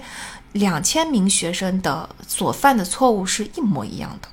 然后这个东西它就会发现，为什么这个大家所在解这道题的时候犯的错都有，就有两千个人犯的是一个错误呢？然后他就去发现为什么。哦，明原来是他在这个公式中很容易把两个呃因素的位置弄反，他把两个位置的顺序弄反之后，就会得出同样的一个错误的结果。所以大数据从一个错误的答案上，就两千个人都是这个错误的答案，从这个答案上反推，告诉你说，在这个地方你要注意顺序。于是我们呃那个以后我们不但就是这个这个在在线的学习，不但会提示。呃，答案错误，而且它还会提示你去检查算法，就告诉你说你检查一下，在这里可能会发生错误，这就是一个有效的提示，就是你可以从这个错误中学习。如果我每一次只是提示你答案错误的话，你其实人脑的学习是非常有限的。这就是我们在教学生的时候，我忍不住又那个本这个三句不离的本行。要啰嗦起来了。我们在教学生的时候，你就会往往会发现，他去大量的刷题啊，我们说的不光光是我教的领域哈，其实在别的领域你会发现都是一样的，就大家都在大量的刷题，就中国学生就会被教育成大量的刷题。这个刷题的情况过程中呢，啊，为什么对那个呃高考这种填鸭式的教育刷题是有用的呢？是因为刷题本身就是建立一个 pattern 嘛，那么高考这种体系中是有固定答案的，它就会告诉你说这个固定答案是怎么样怎么样。所以当你刷的题够多的时候，你建立起了一个固定答案跟它之间的这个个关联，这个时候其实是一个大数据的培训方式，但是你不会理解它中间发生了什么东西。然后呢，我们就会发现，我在教学生的过程中，他们在大量刷题没有用，是为什么？是因为你没有办法给他真正的从错误中学习的反馈。咱刚才说的填鸭式的教育，你本来就不在乎错不错嘛，反正标准答案都在那儿，你也不能挑战，他就你根本就不用理解他为什么对错，你只要我们是一个完成任务型的，是不是？所以其实那个这种整个教育其实根本就不不培养人的呃学习能力、思辨能力、思维能力，并没有个人成长。它只是把你当成一个电脑来用，当你在电脑里边输入足够的数据的时候，你大概的能够嗯识别到一个 pattern，你根据这个 pattern 把这个答案搞出来就行了，啊，但是真正的学习是一定要去明白自己犯错误犯在哪里的。为什么错？所以呢，就是这个呃，我们如果说未来能够在你做题的时候，你不但告诉你错了，而且我能够提示你你的思维方式里边有什么问题的话，而不是光光告诉你，对吧？直接给你一个答案，给你一个解析，让你知道在哪一步算错了。你就算知道在哪一步算错了，你想将来还是会犯这个错误的呀。嗯，我们如果能够大数据自动的告诉我们说，人类的特点就是这样。人类使用说明书中告诉你，人类比较容易犯这个错误。你看一看这个题目，你是不是犯了这种思维错误？你说那种学习单该得得多有效啊，是吧？那还有一个就是，嗯，那个比较有趣的例子是，呃。就是当你一个销售主管哈，当你用 Excel 去准备一个预算的时候，你会发现，嗯，可能我需要去预测预测我的销售数据是要用到一些经济的数据的，比如说我想知道这个地区的 GDP 是多少呀，嗯，这个东西这个地区的人均收入是多少呀，过去几年的这个呃增长率是多少呀？这些数据是你在准备一份销售报告。那当然，我以前是做投行的，我一听就觉得啊，对，是我们以前投行都需要用的。我们投行做模型，当我用 Excel 去做一个模型的时候，我要往模型里面去填入这些数据，对吧？我要预测它的增增长率是多少，我要预测它的这些东西是多少，是要有一些输入的。但是如果说，当你购买了一个数据包服务，就大数据服务，你在做这个模型的时候，这些你所需要的数据就由大数据立刻预测出来了，立刻就送到你的面前，把你所有该填的东西咣咣咣全给你填进，自动填进去了。你想想看，这个效率该有多高？我为什么会知道你需要填哪些数据呢？当然就是呃，一方面是借由这个嗯相关性，一方面是借由协同做过滤啊。别人别的用户在做同样的模型的时候，他们用到了这个数据，那我预测我猜测你也要用到这个数据。你看，所以你看 Office 联网啊，微软我觉得其实是一这这些年来一直在走非常正确的道路。别看它曾经有一度曾经做的不好啊，但它其实现在做的特别好，就是它是一个被低估的公司。我觉得它的联网啊，现在这个 Office 三六五，它根本就不是不光光。是为了协作啊，联网不是为了协作，它是为了收集大数据。它现在完全是一家大数据公司，它收集到的这些大数据就会知道你做任何模型的时候，大多数的人需要什么数据，是用什么模式可以给给输入进去的。将来有一天，我一点都不意外，如果它推出一个啊，帮你做模型，帮你预测，帮你做 budget，对吧？给你各种数据，你需要什么数据包，我都给你，可以给你搞到的这个服务，我一点都不奇怪。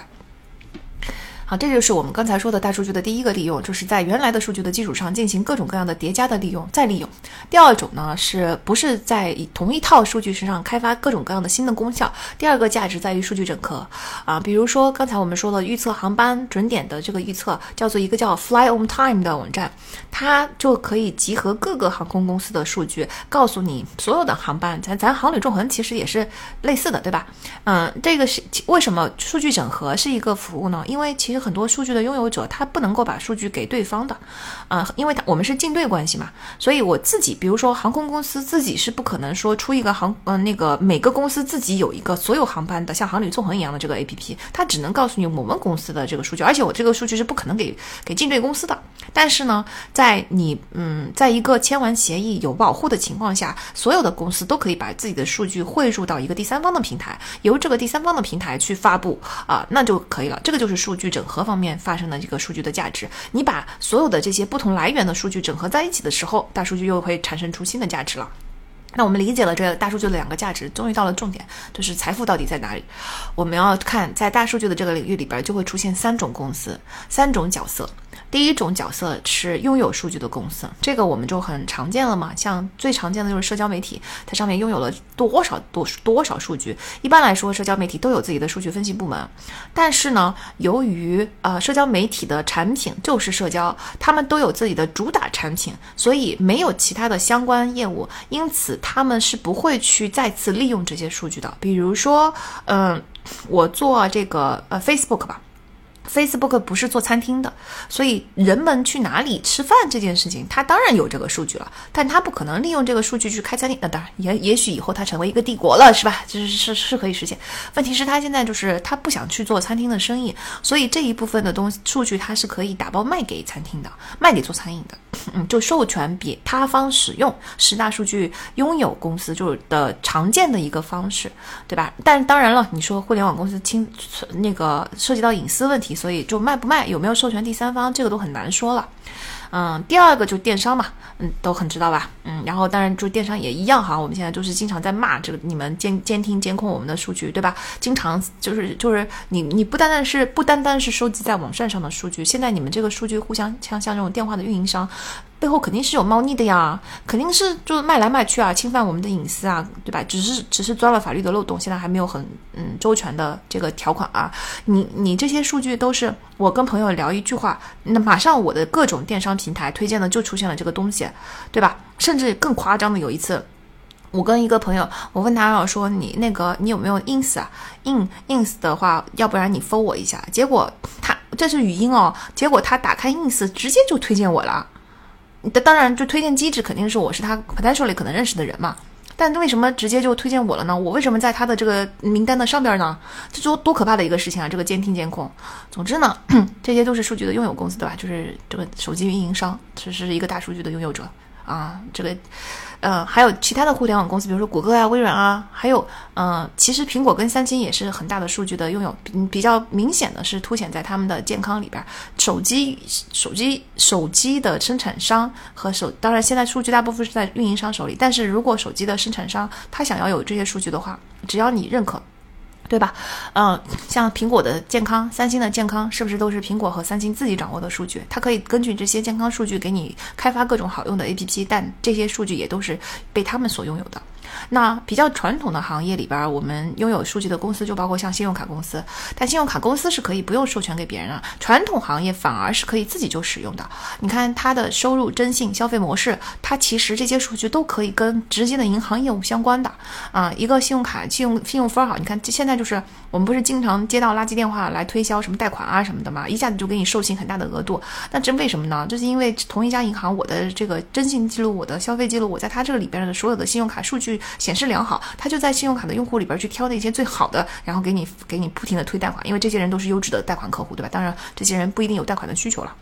啊，所以这些数据他们是可以自己完全不断的进行再次开发利用的。嗯，从这种模式上来说，说实话哈，信用卡公司是不应该向我们收费的，因为我们天天 feed 给他一个极高价值的东西，就是我们所有的数据。他在这个数据的基础上，完全可以开发和利用，可以有有很多很多很多他们自己其他领域的更大利益的使用方式。那如果信用卡公司将来就，我觉得这件事情将会很快发生，就是信用卡公司终于有一天意识到，数据采信用卡的数据，而不是银行其他的数据，因为信用卡采取的数据是最丰富的，你的消费习惯、你的消费金额，对吧？所有的一切，你在哪里消费，这这这笔钱都是最丰富的。那么信用卡以后更将不再有 fee。它是会免费贴钱让你使用的，它会给你信用卡，给你除了提供给你各种各样的信用卡的这个卡主的优惠和优惠券和各种东西之外，它不应该再给你收取任何的年费了，因为你给他的这个数据就是它最宝贵的东西。而信用卡公司之间相互竞争，为了得到谁拥有的这个大数据更多，我就应该拼命的拿各种优惠条件贴钱，让大家有使用我们公司的信用卡。那在我们这儿，当然大家就可以把信用卡带入某一些支付平台，对吧？这些支付平台其实拥有了大量的各种各样的数据，不光光是你的消费习惯、你的消费模式、你的征信等等，那还有，因为我们知道我们这里的消费平台其实都结合着各种各样生活中其他的东西嘛。但是现在我们这里的大数据的使用还没有非常的明显。我对于我觉得在我朝大数据的使用，一方面我也很期待，因为他们的数据远比美国的信用卡公司的数据要更加完备。但是，一旦使用起来，我觉得这个邪恶程度在失控程度也是非常让人担忧的一件事情。Anyways，像就是还有像传统的行业，还有像航空公司，对吧？拥有数据，但是它需要隐隐藏这个数据，因为它的延误信息啊，它的机票价格啊，它不可能给你知道的，它只能把这个数据授权给第三方使用。总之呢，就是一般来说，有自己主营业务的，就除了像信用卡公司，他们的各个部门之间，银行的各个部门之间能够嗯充分的利用起这个数据之外，其实大多大多数拥有数据的这一方，他都是没有办法去使用这些额外的数据的，他会授权给别人使用才能。能够发生数据再利用的这件事情，好，这是我们的第一个角色，就是拥有数据的公司。第二个角色呢是基于数据的公司，也就是提供数据技术的公司，比如说数据分析公司啊，再比如说咨询公司，现在也经常性的就你你会发现。啊，咨询公司早就已经开了数据分析的单线，提供各种各样的，就是他们一开始的时候把它叫做数据化转型，但实际上数据化转型跟数据分析不是一回事儿。现在已经各种各样的公司推出了数据化分析的服务，像埃森哲就是进入数据分析很早的一个咨询公司，他就在这方面已经很擅长了。那他曾经曾经给美国一个城市的公交车去做一个呃费用削减的这个咨询项目。然后他们就采用了大数据的分析，就给每个公交车去安装安装了一些无线传感器，由这个无线传感器所接收到的关于这个公交车的所有的信息大数据啊运运算起来，它能够预测到这辆公交车需要回来进行维修的最佳时机。因此，它大大节省了公交车万一出了点小毛病，我就要返修啊，然后耽误啊、换车啊等等的这些成本。就这一项研究，就帮就就是仅仅预测一个你维修的最佳时机，在这个时机提前安排好帮你去做这个维修，它就帮这个城市节省了六十万美元，就一个很小的城市啊。所以技术是很重要的，但是呢，技术就相当于是淘金。淘金的工人，问题是你要是不拥有这个数据的话，最终淘出来的财富你还是要让给拥有数据的人的，对吧？所以基于技术的公司，它还是像有点像传统的这个专业服务 （professional service）。我呃给你提供智智智囊团，我给你提供分析，我赚这一笔咨询费，哎，我就是跟传统也没什么区别，但是我并不是这里边吃大头的人。第三个呢是基于思维的公司。基于思维的公司，其实就是我们刚才说的各种各样在大数据利用方面的创新、数据的整合，对吧？这些我其实不拥有数据，但是我可以通过嗯这个新的想出新的方法来利用这个数据增加价值。比如说有一个公司叫做 Jetpack，它其实是通过用户分享到网上的旅行照片来为人们推荐下次旅行的目的。那我的这个数据其实我不需要从拥有的人那里去取，我甚至可以在公开的这个信息里边去搜我。就能够搜到你的下一次旅行的目的应该是什么，对吧？但你只要想到一个呃利用这个数据的方式，这个就是大数据思维。这个大数据思维就能够给你创造很大的财富啊！这样机票价格啊、准点啊，所有的产不产生数据，但是想出了数据使用的新的角度的，刚才举的例子，对吧？价格涨跌预测、准点预测等等，它其实创造价值的都是从思维角度去创造，而不是从拥有数据的角度去创造的。啊，其实，在大数据的时代，就你就哪怕就是现在吧，啊，数据非常之多，但是思维是非常欠缺的。所以，你会做大数据分析，真正会做大数据分析的人是稀缺资源啊！而且，就这就是为什么我其实一直还推荐大家去读 B B A Business Analytics。因为 B A 未来一定会是持续的稀缺资源，嗯，在 C S 大热的时候，我其实非常反对大家去学 C S，为什么呢？因为当就说有有一个规律是，当有一项东西热到人尽皆知的时候，这样东西已经进入尾声了。接下来它又要下跌了，CS 就是这样。当所有的人都觉得 CS 特别好，赚的钱比 NBA 还多，我就是要去学 CS 的时候，其实这个时候你已经进入到了供供过于求，远远供过，你已经预测到在不久的将来就马上就会发现供大于求。以前的这个供给能够不断的吃掉，是因为互联网在以一个极高的速度不停的膨胀，但这个东西是不可能永久持续的，对吧？而且你想想看，CS 火了已经有多久了？它这个而且产生 CS 的速度得有多大？CS 这件事情吧，它是有一定的门槛，但它没有很大的门槛。卡就是在 entry level 的门槛，就是你去把这个技术给学会了，对吧？他对这个学历什么的要求其实也都不高，并不要求你一定要毕业于名校，并不要求你一定要怎么样，一定一定要有多高的学历，硕士、博士，我只需要你的编程技术好就行了。那这个其实就保，嗯，就导致你只要努力投入，你的这个就能够源源不断的产生 CS 的人才，这个供给池子就越来越庞大。所以这个时候就我就劝过，真的就是在半年前嘛，其实，嗯，半年前八个月前我都劝过很多人就不要去读了，你要知道接下来就是崩盘了。大家那时候都不听我的，但你看几个月之后，是不是大大裁员就来了？是不是就崩盘就来了？嗯，但是呢，B A 虽然已经热了有一些年了，B A 也特别的热，但它远远还没有到供过于求的地步。就是这个要到供过于求的地步，简直就还要等，因为大数据就正在大数据就是十年前、二十年前的互联网，它现在还在以一个极高的速度进行膨胀，你根本就来不及往里边填它需要的人。并且哈，我觉得 B A 和 C S 有一个什么样的区别呢？在技术层面没有什么区别，B A 的门槛很低嘛。但是在思维方面，它有一个很高的门槛，就真正具有思维、具有商业知识、能够去分析的人是很少的。就是你会技术的人可能很多，但是知道如何更好的利用这个技术的人是非常少的。就是这个就有点像那个，嗯呃，互联网创始人和呃他公司的众多金融这个互联网民工的区别一样。在大数据的领域也是一样，大数据不需要你成为一个公司的创业者，有这么高的 idea，但你只需要在分析数据、分析某一波数据的时候，有一定的程度的创造性和商业思维就 OK 了。所以，数据分析师师的要求其实它是呃有一定的小门槛儿，导致呃而且随着经验的丰富，你这个门槛会越来越高，你的护城河会越来越大。这个时候，其实这种人才是供不应求的，在未来很长一段时间内都是供不应求的。所以我觉得这个 BA 是很热的一个专业，但是我还是很推荐大家去读。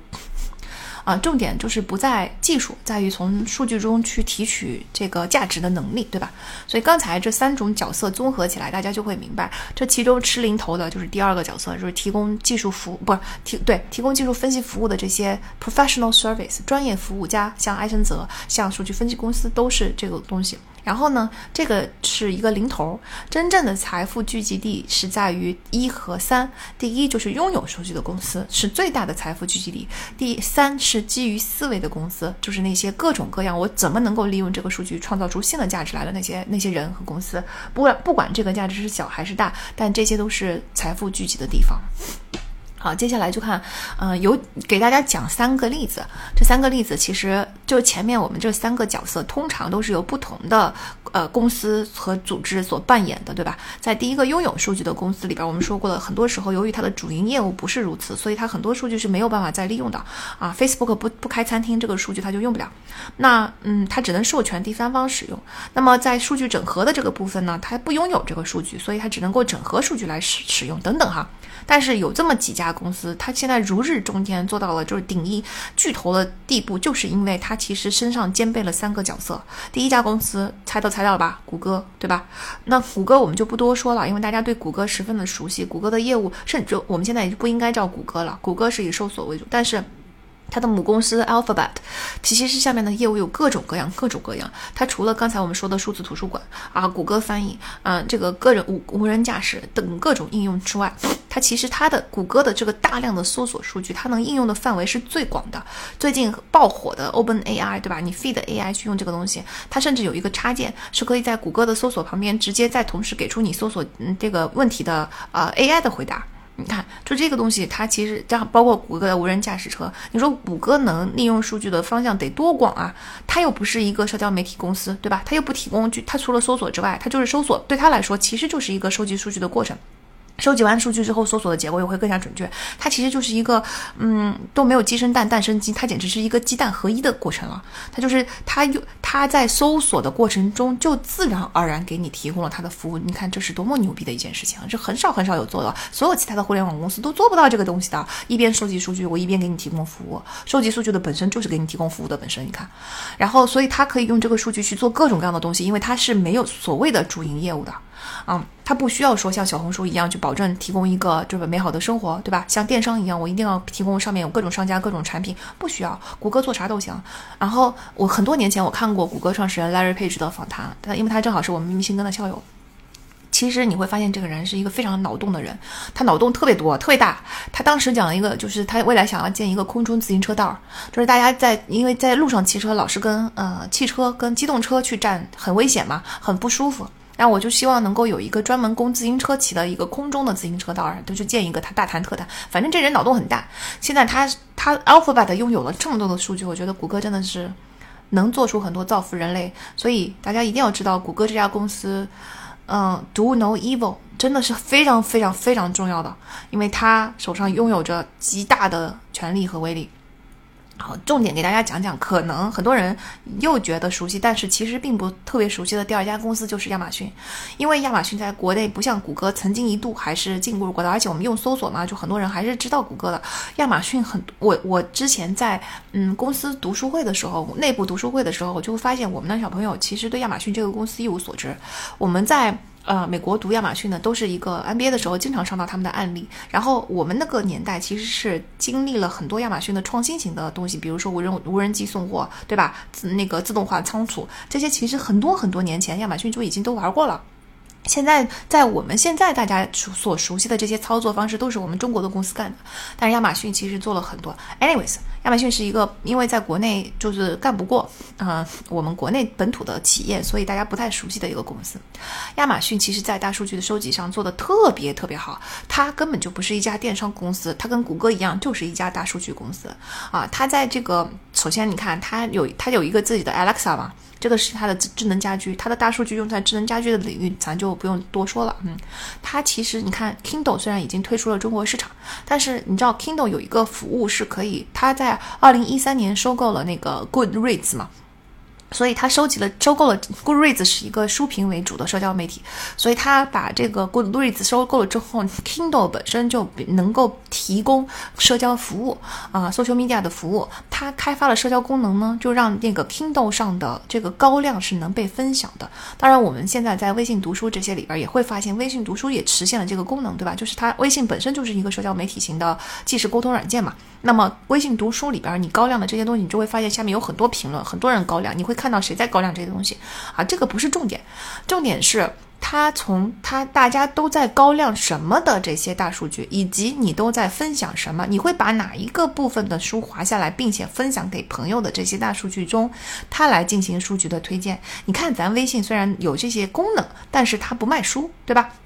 ？Amazon 就是一个书商啊，那我现在就是能够从大家读书的过程中，我把这个所有的你们，你们看到这句话，这句话里边是谁说的？是伟人的话吗？是一个感悟吗？是情感方面的感悟吗？跟这句话相关的书籍有多少？它现在已经不再是根据书的一个大体的情况来进行推荐了，它根据书里边的所有的 piece 的小内容，比如说你高亮了这个书中的十句话，这十句话综合起来，在在另外哪一本书中常出现，这本书推荐过来的话，你大概率就是很爱看。你看我的推荐已经。已经可以精确到这个程度，就是所以，我经常很佩服 Amazon 的一点是，我在美亚上买书，每一次我读完一本书，你再上去看他给你推荐的下一本书，绝对就是百分之九十五的情况下是都是我想要看，而且我觉得非常好看。但是还有一个很重要的观点关呃关键的地方在于，它其实推荐的东西都是你啊没看过的新的，它里边有很多新的东西，并不是根据你上一本书非常相似的去做做推荐，所以它的推荐是极其智能，而且以及极其准确的。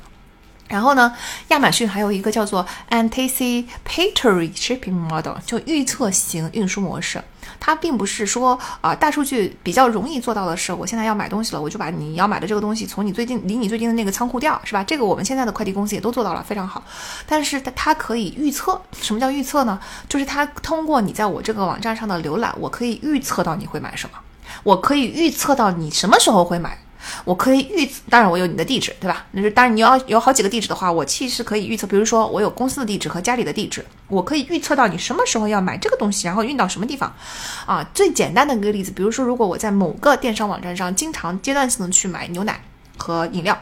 和甚至是一些就是大数据比预测牛牛奶饮料这种非常规律的购买模式要。智能的多了嘛，它其实是可以非常准确以我们不能理解的方式预测到你会在什么时间购买什么货品。然后这个所谓的预测型运输模式，就是它会把这个货品提前调到离你最近的那个仓库，等到你下单的时候，这个商品甚至我可以提前把这个商品进行包装，等到你下单的那一瞬间，这个商品就出门了，然后直接将你运到运到你的那个。所以就亚马逊为什么，对吧？就是京东物流。当天到达，次日到达，其实有很多时候是基于这个大数据的啊，大数据能够真的能够改变我们的生活方式。然后呢，它的这个嗯，在减少运费的这个方面，它其实是有各种各样的仓库路线发货，嗯，是这个的数据嘛，这个就大家就很容易理解了。甚至它会推荐，它不但会推大数据，不但会推荐你什么路线最好，它会推荐你几点钟出发最好，在几点钟出发的时候，你会最最好的、最节省、最省成本的到达这个地址。它甚至还会告诉你，由于你要选这个路线，所以我推荐你将使用什么包装、什么运输工具。就是这在这种情况下，它那它的运费是非常就是节省的。另外一方面，那就来自来到了价格，一方面在拼命的压减成本，另外一方面在拼命的提高收入。那它又有一个叫做嗯亚马逊的定价模式，它是判断你有多想买来最大化它的利润的。这是一件很邪恶的事情，对吧？这是一个非常就是歧视型的事情，这其实是应该要违反消费者行为法的。不过呢，我觉得亚马逊总体来说，它是一个有道德的公司，它做的还算是合理的。就是你那些热卖的物品，它其实预测到了之后，它的价格是会降的，它不是会升的。它是，你看亚马逊现在的这个 slogan 是，呃，slogan 是啊，spend less，smile more，所以它就是在这两个原则下去做事。如果你要买的是热卖品的话，它其实不是会调往上调，它会往下调，因为你很想买这个东西，所以我其我其实是往下调了价格，让你用用最。呃，合算最划算的这个东西去买这个价格，这个就是 spend less。但是对于那些非常小众的、很少有人买的东西，如果你去买了，那，嗯，你虽然它会溢价，虽然你花了更多的价格去买，但是你的 smile more 呃，happiness 并没有因此减少，对吧？啊，所以你看，它总体来说还是采用了一个非常人性化的定价，而且这个价格，这个这个机动的价格是每十分钟变动一次的，它每十分钟就会知道用什么样的价格能够吸引你在我这个网站上购买这个热卖的产品。在二零一九年到二零一六到二零一九年期间，用这个大数据的方法，亚马逊的收入增加了百分之一百四十三。啊，当然这个不是书里的例子啊，这些都是因为书是二零二一二年出版的，这些都是，嗯，我我后来去查了一下。所以我一直觉得它是做的非常好的一个大数据公司，而且它还会监控不良商家。它使用机器学习的这个技术，它会不断的监控在这个平台上发生的虚假产品啊，这个冒充名牌诈骗。然后甚至如果你这家店退货太多的话，它会立，它会阶段性的关停你这家店，为了保证在我这个平台上的购物是嗯诚信、公平、质高质的。就这个东西，你看人家的电商是怎么做的，咱们的电商是怎么做的？对吧？嗯，然后，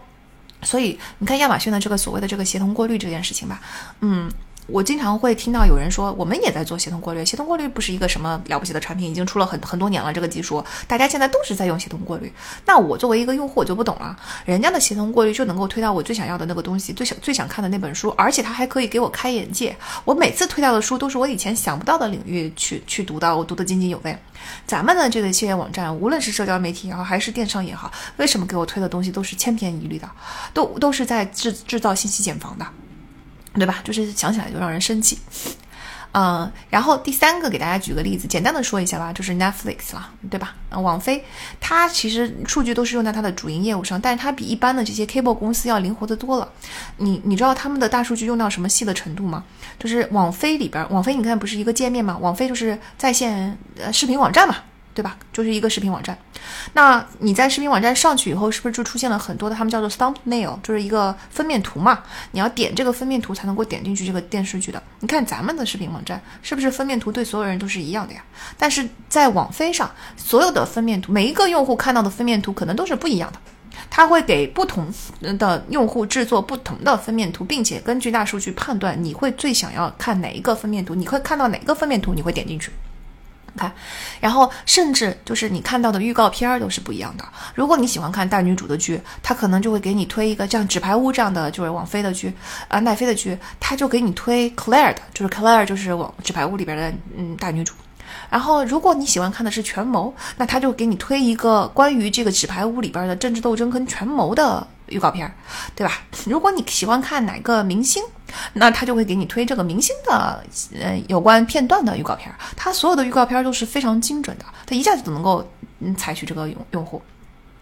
当然，这只是它最基础的那个呃本本职的本主营业务。如果我们用创新思维来看的话，它其实就能够用大数据来预测什么样的剧受欢迎，制作自己的剧，对吧？它它手上掌握的什么数据呢？用户看剧的时间和日期啊，用什么 device 看的，用什么设备看的，对吧？如果你老是用那个手机来看他的剧的话，他就会给你推很就是会制作呃竖屏的。这些视频，他如如果你用用那 iPad 或者是电视，那就是另外一回事儿。它还会有什么数据呢？你中间会暂停几次啊？暂停之后你会不会继续？咱随便推想一下，那就是他可以告诉你，他就可可以马上知道我应该制作多长长度的剧，对吧？以及比如说一部电视剧，你看了几集你就看不下去了，你是在哪里开始弃剧的？你弃剧的点是什么？它都有这些数据。你多久看完一部电视剧？一部十二集的一一个一个季一个 season，你是多久看完的？你是一口气看完的，还是那个看完的？如果我发现你喜欢把所有的剧都垒在一起，然后中间更新的时候都不看，你你是喜欢一口气的，那么我就接下来就要推出，就颠覆之前一一一周一更新的方式，我把所有的剧都制作好，一次性的全放出，那不是 Netflix 的事吗？对吧？啊，还有哈，就是你看它，我们现在看视频网站也是提供截图功能的嘛。那它也会提供截图功能，但它就有大数据，它会它会知道你都截了什么图啊，这些图是为什么截的，这些图上都有哪些元素，它就可以嗯根据这些大数据来知道我应该去制作什么样的剧集是受欢迎。这不就跟亚马逊一样吗？亚马逊会知道你你高亮了哪些，对吧？Kindle 上高亮了哪些内容，我就给你推荐相关的书。Netflix 不但给你推荐相关的书，我还可以制作，就相当于亚马逊，我不但给你推荐你喜欢的书，我还可以自己写。我可以给你写你喜欢的书，我知道你想读什么，我就源源不断的给你产生这样的书。你看多多牛逼！所以，呃，你你在就是我找了一个，我随便搜了一个数据，也不是很新了哈。我就看到在二零一七年，Netflix 出品的剧，它的 renew 就是第二季续订的率是百分之九十三，就有百分之九十三的剧都被续订了。而同期 Cable TV 就是那些传统渠道所做出来的新的剧，只有百分之三十五是被续订的。你想想看，这个是很可怕的一件事情吧？啊，总之呢，就是对比一下我们国内的视频网站，只是凭总热度来推荐，对吧？啊，凭传统的制作模式，呃，做相应的剧目，而且这个主题还差了十万八千里，经常会觉得很过时。什么东八区这个东西，你就不知道哪来的自信能够把这种电视剧搬上台面，就非常奇怪。这个时候，我们简直就跟。奶往 Netflix 的这个模式相比，我们简直就像原始人一样，是生活在什么年代？人家早就已经甩我们多少条街了，真的就是非常希望我们的大数据赶紧用起来。好，刚才嗯说了这这些角色，举了这些例子之后，我们现在已经很明白了，谁能够在大数据时代获益呢？它不是技术，对吗？随着大数据成为人们生活的一部分，越来越多的人会掌握相关的技能。它的价值就会相应减少，嗯，所以就应呼应了我刚才说的，我对 CS 的预测，在看到这本书之前，我其实就已经做过这个预测了。那你说 CS 的价值为什么减少？因为当你这个技术越来越越来越成熟，越来越成熟，越来越成熟的时候，越来越多人掌握了这个相关的技能，你的价值就是会逐步减少的。呃，所以，这如果我们从这里这个角度去看数据领域的话，其实 data science 的价值是会减少的，因为它是更偏技术的。它虽然是一个 science，很嗯嗯，就是那当它大数据已经进入千家万户，当将来未来有一天我们已经进入了大数据时代的时候，其实这个技术的价值，我们不是说不需要数据科学家了，但是它的技术本身，我们说的是技术本身，它的价值是会减少的。我知道，其实这跟现在现当下现况的求职是相反的，因为现在现在的求职里边很多还是要求一个硬技能。如果没有硬技能的话，我就比如说一个读 BA 的同学，可能在一个岗位上拼不过比读 DS 的同学，再加上咱们中国传统的思维里边，就是总觉得就是很多东西所谓的虚，然后很多东西是硬的，我一定要去学一点硬的东西，这个观念已经大大的过时了。为什么呢？因为当年你学硬的东西的门槛是非常高的，咱们以前呢教育程度就没有现在这么这么高，大学生是非常稀有的事件。你本来一个家庭能够供出一个大学生学习这一项技术，本身就能够吃一辈子，社会变动也没有那么大的剧烈。所以我们在过去的经验中总结出来一条例子是：当你有了一个硬技能的时候，一技傍身，你终有一个铁饭碗。这个东西总比虚的东西更好。但是现在已经完全，我觉得现在这个年代早，我们早就已经完全反过来了，就任何硬的东西。电脑科技都可以迅速的进行复刻和取代，你是可取代的，而且这个科技日新月异的情况下，嗯，很很快就会迭代一批，很快就会迭代一批。靠硬技术的那个时代早就就靠一个技术吃一身，早就已经过去了。看看 CS，看看就是现在的科技裁员，你们就会明白了，对吧？而且程序员也是更新换代的，你们要不停的不断的在进行学习，学习新的语言，学习新的技术。所以，学硬技术其实是会被取代。那什么是软技能呢？软技能就是还是需要一些人，就人类自己还能做到的事情，而暂时性 AI 和机器还做不到。比如说商业 sense，business sense business experience，商业的一切其实是商业社会，其实是人类的社会，并不是计算机的社会。计算机才不在乎这个呢。那商业社会是很纯人类交往、人人人类行为的一个社会，所以商业社会里边的很多东西是看实践，是看人类的感知、理解和一些嗯商业直觉的。这个东西是要靠经验累出来的啊，这就是你新的护城河。以前被人家认为软的东西，现在经验、人类经验还不没有被机器取代的地方，就是你的护城河。所以这个，而且拥有商业思维的人真的很少，这个才是真正的稀缺资源。嗯，那嗯，就是我们顺便就再说一下，因为关注我的听众肯定也有很多关注留学。嗯，那如果我们未来要去读一个硕士，我们应该选择什么？我觉得是这样哈，如果你本科是学商的话。你可以去选择学 DS 硕士，因为我们已经进行了商业的培训啊。其实未来我们刚才不是说软技能才是更好的护城河吗？而且随着时间的推移，硬技能在当下的时代是会越来越减少价值，软技能反而是会越来越增加价值的。但是呢，如果你软硬兼修，是不是就牛逼了？是不是就已经就是更好了，更更稀缺了？所以，如果你本科是学商的，你硕士可以学一个理工更理工的东西。如果反反过来，如果你本科是学理工科的，那么强烈建议大家去 get 一个 Master of Management 或者是商科的硕士的学位，至少或者说在大学的时候咱们就开始兼修，对吧？先学一边学商或者经济，一边学理工科。啊，把这两个东西给并起来。嗯，你看，其实像 Ross，我我的母校密歇根大学的 Ross 罗斯商学院，它下面开设的那个 Master of Management 的项目，其实就专是专门针对理工科本科的同学开设的，它是不收商科的人的。啊，因为我想要给理工科的人一些商业的知识。你看，这就是这个这个项目开设应该有嗯七八年，我不太记得了哈，但也肯定是不超过十年吧，我觉得。就这个是一个新的东西，就说明这个需求已经非常明显的在美国已经凸显出来了。那然后，所以，嗯，那个这个是我们本科学了以后应该怎么根据我们本科的专业去学习下一个专业的建议哈。根据大数据，大数据时代，每个人的情况是不一样的，并不是一定要这么做。我，哎，被被被杠多了，就忍不住又怂一下。啊，但就是大家理解，如这个这个方向是一个可以参考的方向。那如果说，如果我们要刚才不是说我们 DS 未来长期来说有可能是价值会减少吗？但是如果我觉得一个人本科去学 DS 是 OK 的，因为它并不是一个技能，Master 更多的是一个就业技能。但是本科其实学的是一种学习能力和思辨能力和一种思维方式、思维习惯。所以你在本科的时候学什么都 OK，但是你可以在就是往就业方向走的时候，你想一想应该学一点什么东西来给他做一下。弥补，啊，还有就是也有也有很多同学，你可以在技术方面还是可以把这个技术夯实，但也有可能工作几年之后可以去读一个 MBA，这也是一个商业上的弥补，对吧？而且现在 MBA 就是都已经开设 BA 课程了啊，其实像。嗯，那个杜克大学的 Fuqua 商学院，它就有一个很好的项目，叫做嗯呃 Accelerated Data MBA，叫 AMBA。它是什么呢？是让你在本科毕业之后，先去学一年的 Master of Management，就是先学一点商科的知识。你可以先培训一下你的商业思维，然后你带着这个思维进入到实践中。因为商科是真的非常看实践的一个科学。本科学商科，其实你学的课跟 MBA 都差不多，但是你对这个商业世界的理解肯定是很不一样的。这就是为什么每年都有大大量的本科学商科的同学仍然还是要在进入商界有了商业知识积累之后再去学 MBA，因为 MBA 尤其是第二年，它其实全都是在教你一些就是一个。学徒制吧，不是一个理论教学，它是一个实践教学，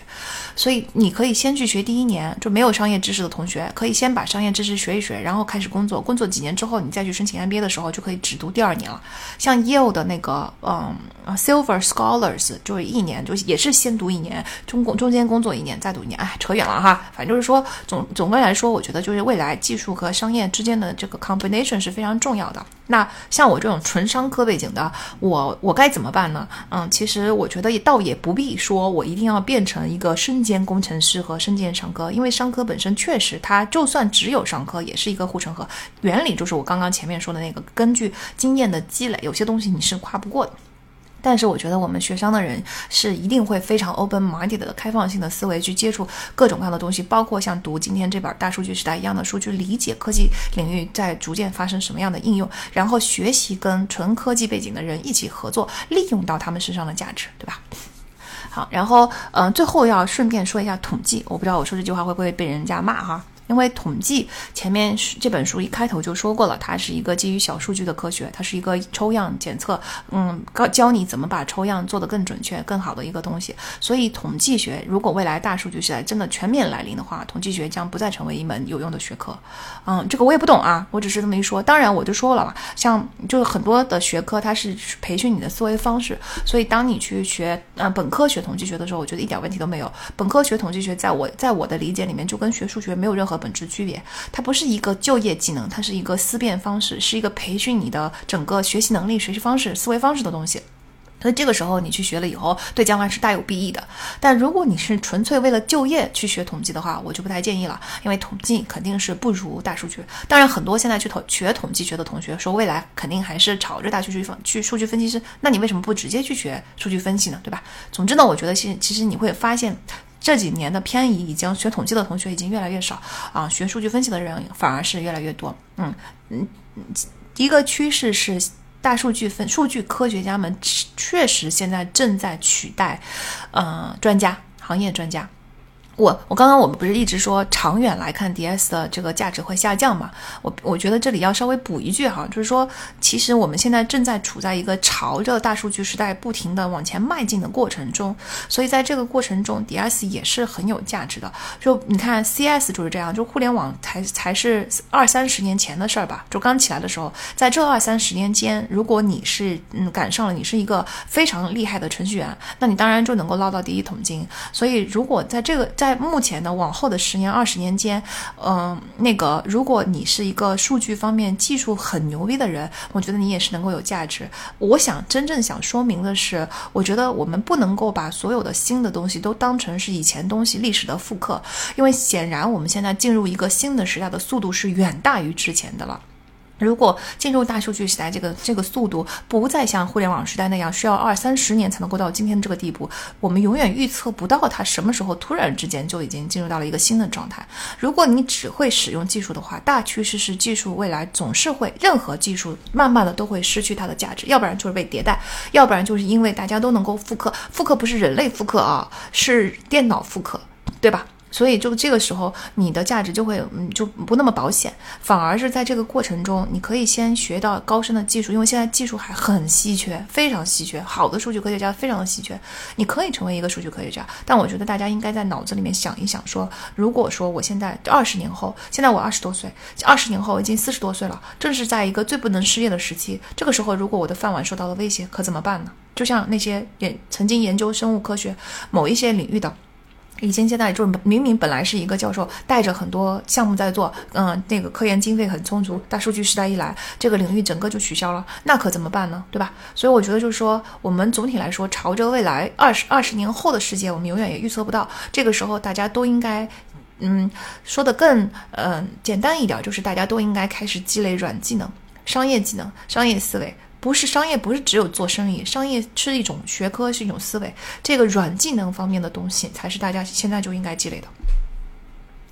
嗯，那不刚才说了，就是长期大数据时代获益的肯定不是技术人员。那肯定长期来说，其实也不是刚才那三个角色中提供思维的人员，因为第一个吃螃蟹的人虽然赚了钱，可是你的先决优势是不能持续很长时间的，因为别人是可以复刻的，就是最后还是要看 拥有数据的人的身上。所以我就说，谷歌和亚马逊将是未来的霸霸主，现在已经是霸主了哈，但是未来由于他们在大数据的领域，呃，step into 的更更更早，就未来仍然还是他们的天下。最后，我们可以稍微简单的讲一讲大数据的问题，对吧？大数据的问题，第一个呢，就是其实我们刚才已经提到了，就是一旦你放开了这么使用的话，它的利益巨巨大，财富巨大，所以呢，就会衍生出很多 potential 的就乱世，朝向一个新时代迈进的时候，发生各种各样巨大的问题，而且这些问题人类以前都没有处理过。比如说，你用大数据预测来预测人类的行为，现在能够做到很准确的地步，那你拿这些行为来干嘛呢？你你要来用来惩罚一个人还没有做出的行为嘛？我们这时候又要说到刚才说的那个美剧的 POI，这个 POI 现在是他们电视剧是。把主角塑造成一个英雄式的人物，我是去，我不做任何的惩罚，我就是在旁边等着，等到受害者即将要受害的时候，我才会去出面去拯救他。这个是比较人道主义的做法。但是如果你放在一个管理的层层面，如果要拿这个大数据来管理你的话，这个不多说，大家都能够多多少少尝到一点被大数据管理的恐惧。那如果说我将预测你的行为，然后因此我在你还没有做出这个行为之前，我就已经预判了和管理了你和惩罚了你，那这个东西是道德的吗？我觉得人类要在踏入这个领域之前，真的很值得深思。你看，美国国安局就在开发一个叫做 FAST（F A S T） 一个通过生命体征、肢体语言、其他生理模式来发发掘潜在恐怖分子的安全系统。这个东西到底怎么使用？我们的道德底线到底在哪里，对吧？还有就是，美国现在已经出现了一些行为，是有三十多个州的假释委员会是使用数据分析来决定给不给假释的。他声称，就是这种大数据的预测，因为大数据我们说了，大数据的核心是预测，但是它不是一个百分之百的，它不是因果关系嘛？因果关系就是百分之百，但是它不是一个百分之百的。所以他的预测，他说目前来说，每四个人中会出现一个失误，但是你对那一个失误的人将是多么大的不公平，对吗？然后你对你，你可以号称说对整个社会来说，这个代价是可以承承可承受的。我至少就是三个人的罪犯，我不会重新放回到这个社会上去。但这不就是那个铁轨上，嗯，你你是救一车人还是救一个小孩的问题又来了嘛？所以就就是大数据的使用吧。他因为他的预测能力实在是太可怕了，所以在他应该被用到什么程度上？我觉得我们真的是人类应该尽早的转入大数据思维来提，来尽快的开始思考这些问题，因为它始终是会来的。然后第二个当然就是隐私计算，对吧？隐私的保护其实是一个很大的问题。我觉得对我们现在对隐私这件事情的敏感度已经很高了，所以很多大数据的拥有者的全部潜力还没有跟真正爆发出来，因为他们不敢用这些数据。那这个隐私的保护，他们也想了很多的方法，说我们能不能在保护隐私的情况下去保护这些就使用这些数据呢？但是比如说匿名化。匿名化是没有用的，因为一旦大数据出现的话，你匿你匿你的，他猜他的，他马上就能猜出你是谁，对吧？这个大家很容易理解吧？我都不需要太多的数据，就是别说是大数据了，咱今天网上人肉网友们及网友们的大数据之力都能够马上就能够猜出你是谁。然后他只要你通过对你电影的排序数据有就有一个大数据能有百分之八十六的概率可以辨认出是啊 Netflix 的哪一个用户，多可怕！所以匿名是根本就没有用的。然后呢，第二个呢是，如果你要隐藏其中的某一些关键数数据怎么办？比如说我我使用了所有的大数据，但是我把你的这个字段，就是比如说你的门牌号码这些东西隐藏了，能不能也行？第一是隐藏了也不一定，大数据可能还是会猜出来的。第二是呃，有时候你隐藏吧，它是有点此地无银三百两。比如说谷歌街景，它如果有人抗议说我不能够，这是我的隐私，你不能够暴露我家的位置，以及你从上面看我家的建筑长什么样子，这对我来说太危险了。好，谷歌可以同意说好，那我就就把。你这个数据给隐藏起来，结果呢？地图上、谷歌街景上看到马赛克起来的房子，大家是不是特别有好奇心啊？就是想要去看一看，哎，贼们就去先去探个路了，是吧？所以就这这个方法也是不可行的。再比如说呢，你说我你要不能侵犯我的隐私，于是我们每一个 A P P 的协议上边，我都必须要有一个，这是目前啊隐私领域采取的最广泛的一个使用，叫做告知与允许。就是我必须要告知你，我将你的数，我将会把你的数据用在什么地方，以及我要取得你的允许啊，这个我应该怎么样？首先呢，我觉得在我们这儿吧，至少告知与允许这件事情根本也没有执行的很到位。否则的话，我们的这个手手机监听电商网站的这个使用为什么会变成这个样子呢？我觉得这个已经是明赤裸裸的 violate 了我的权益。然后，当然我们也没有办法，是吧？嗯，那嗯，那个，但是你就算是人家真正的执行了，但是法律上就字眼上咬文嚼字的漏洞是很大的，在大数据的领域，你用那个隐私协议告知，嗯，怎么说呢？就是它在各种数据的沟通中将将变得无效。就比如说，我告知你，我会把它用在这个地方，但是如果我你同意说我会去把它用于第三方的数据整合，为你提供服务，可是在这个整合的过程中，数据的流通中，其实你仍然你的隐私还是会泄露。一旦你这个数据泄露出去了以后，刚才说了，你匿名也没有用，你你隐藏字段也没有，这些东西都是没有用的。嗯，所以呢，我觉得就是嗯，现在有一个很有希望，因为我我我也不懂啊，我只是在网上看了一下，听朋友说了一下。那么 Web 三有一个很大的潜力，其实就是在释放出大数据的真正潜力。所以并不是 Web 三区块链这个东西本身有什么了不起，而是它的隐私计算。这个东西它能够真正的把大数据的远没有被开发出来的巨大的潜力给开发出来。一旦你解决了隐私的这个问题，那么大数据的利用就能够，它大数据就能够流通起来了。不像现在就是静静的都很多很多大数据的话静静的躺在数据拥有者的手里，因为他不敢用，对吧？然后所以就只有这这才是我最看好 Web 三的地方。那还有就是人类很容易受到数据的影响。你看，我们说过了，我们就喜欢用因果关系来解读，所以人类很喜欢从大数据推出的东西里边来乱解读因果啊。你看谷歌，嗯，大数据的使用还有另外一个，嗯，反过来我们从反应面的使用它，就当你已经习惯了大数据的时候，如果我们，嗯。进真正的进入了一个纯数据的思维的世界，像谷歌就很夸张，就是一切都要数据。比如说我这个框的像素都是要用大数据，多一个像素少一个像素。那谷歌也有很多人受不了这一切，就是觉得莫名其妙，为什么工作中的每一切我现在都是要用大数据来衡量？一个边框的下像素怎么决定都要用大数据来支持，对吧？然后，比如说，我是一个四十岁的应聘者，我还要看我的 GPA。就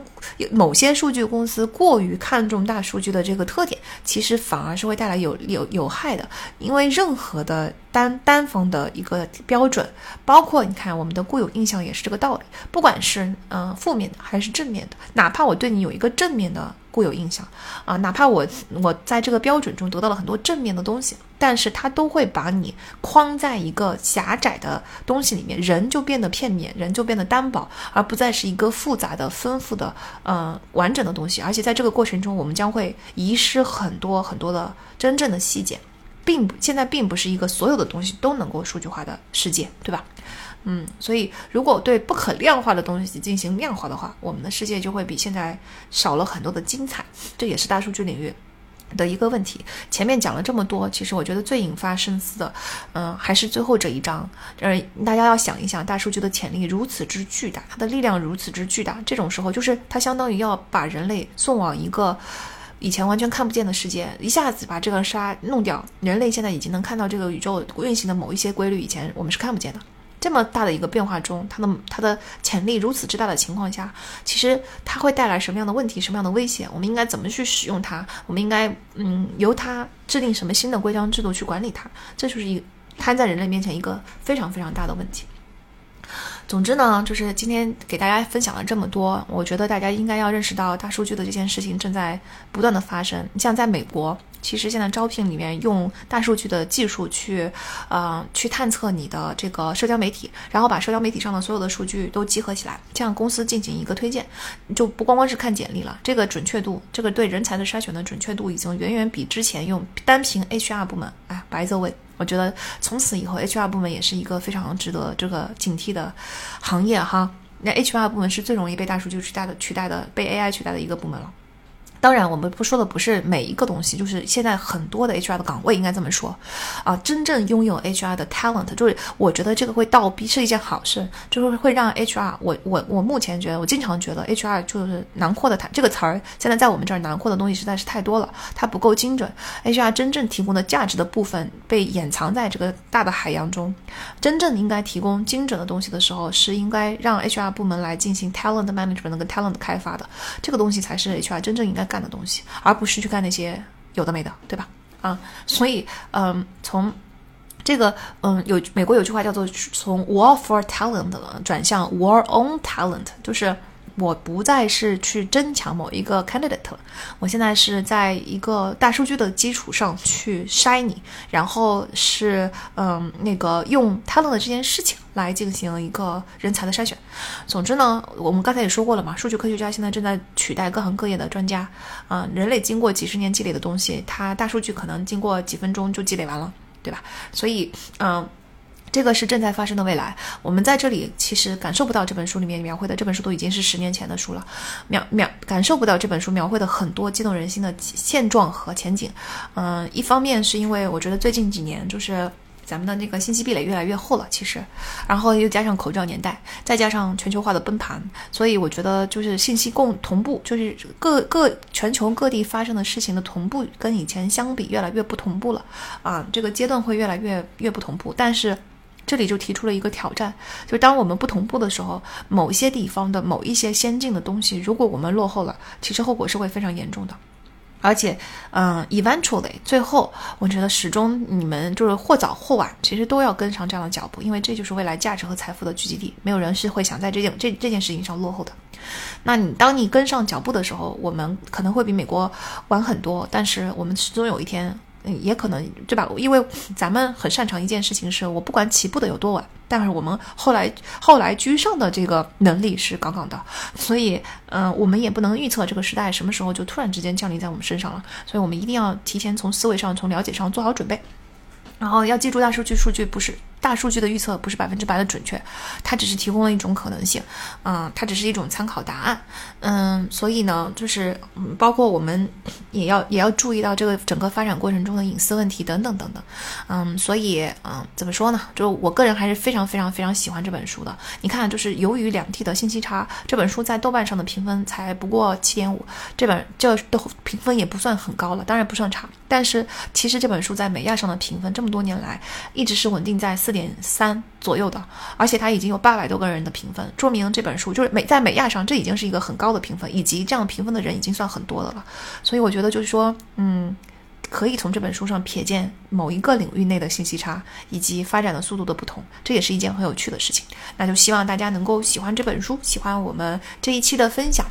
啊，欢迎大家在就是找到我的微博来跟我讨论。嗯，我的微博就是“写影”这两个字去搜索。然后也欢迎大家去呃来加入我们的读书群啊，文案里面本期节目的文案里面会有加入读书群的方法啊。希望每一期的节目结束之后，我都跟你都可以跟大家进行更嗯更多案例，更多大家个人体验、个人问题，因为这样的互动才是我们能够把这个节目长久的做下去，做得越来越好、越来越丰富的嗯基础。那我们这期的分享就到这里，我们下期再见，拜拜。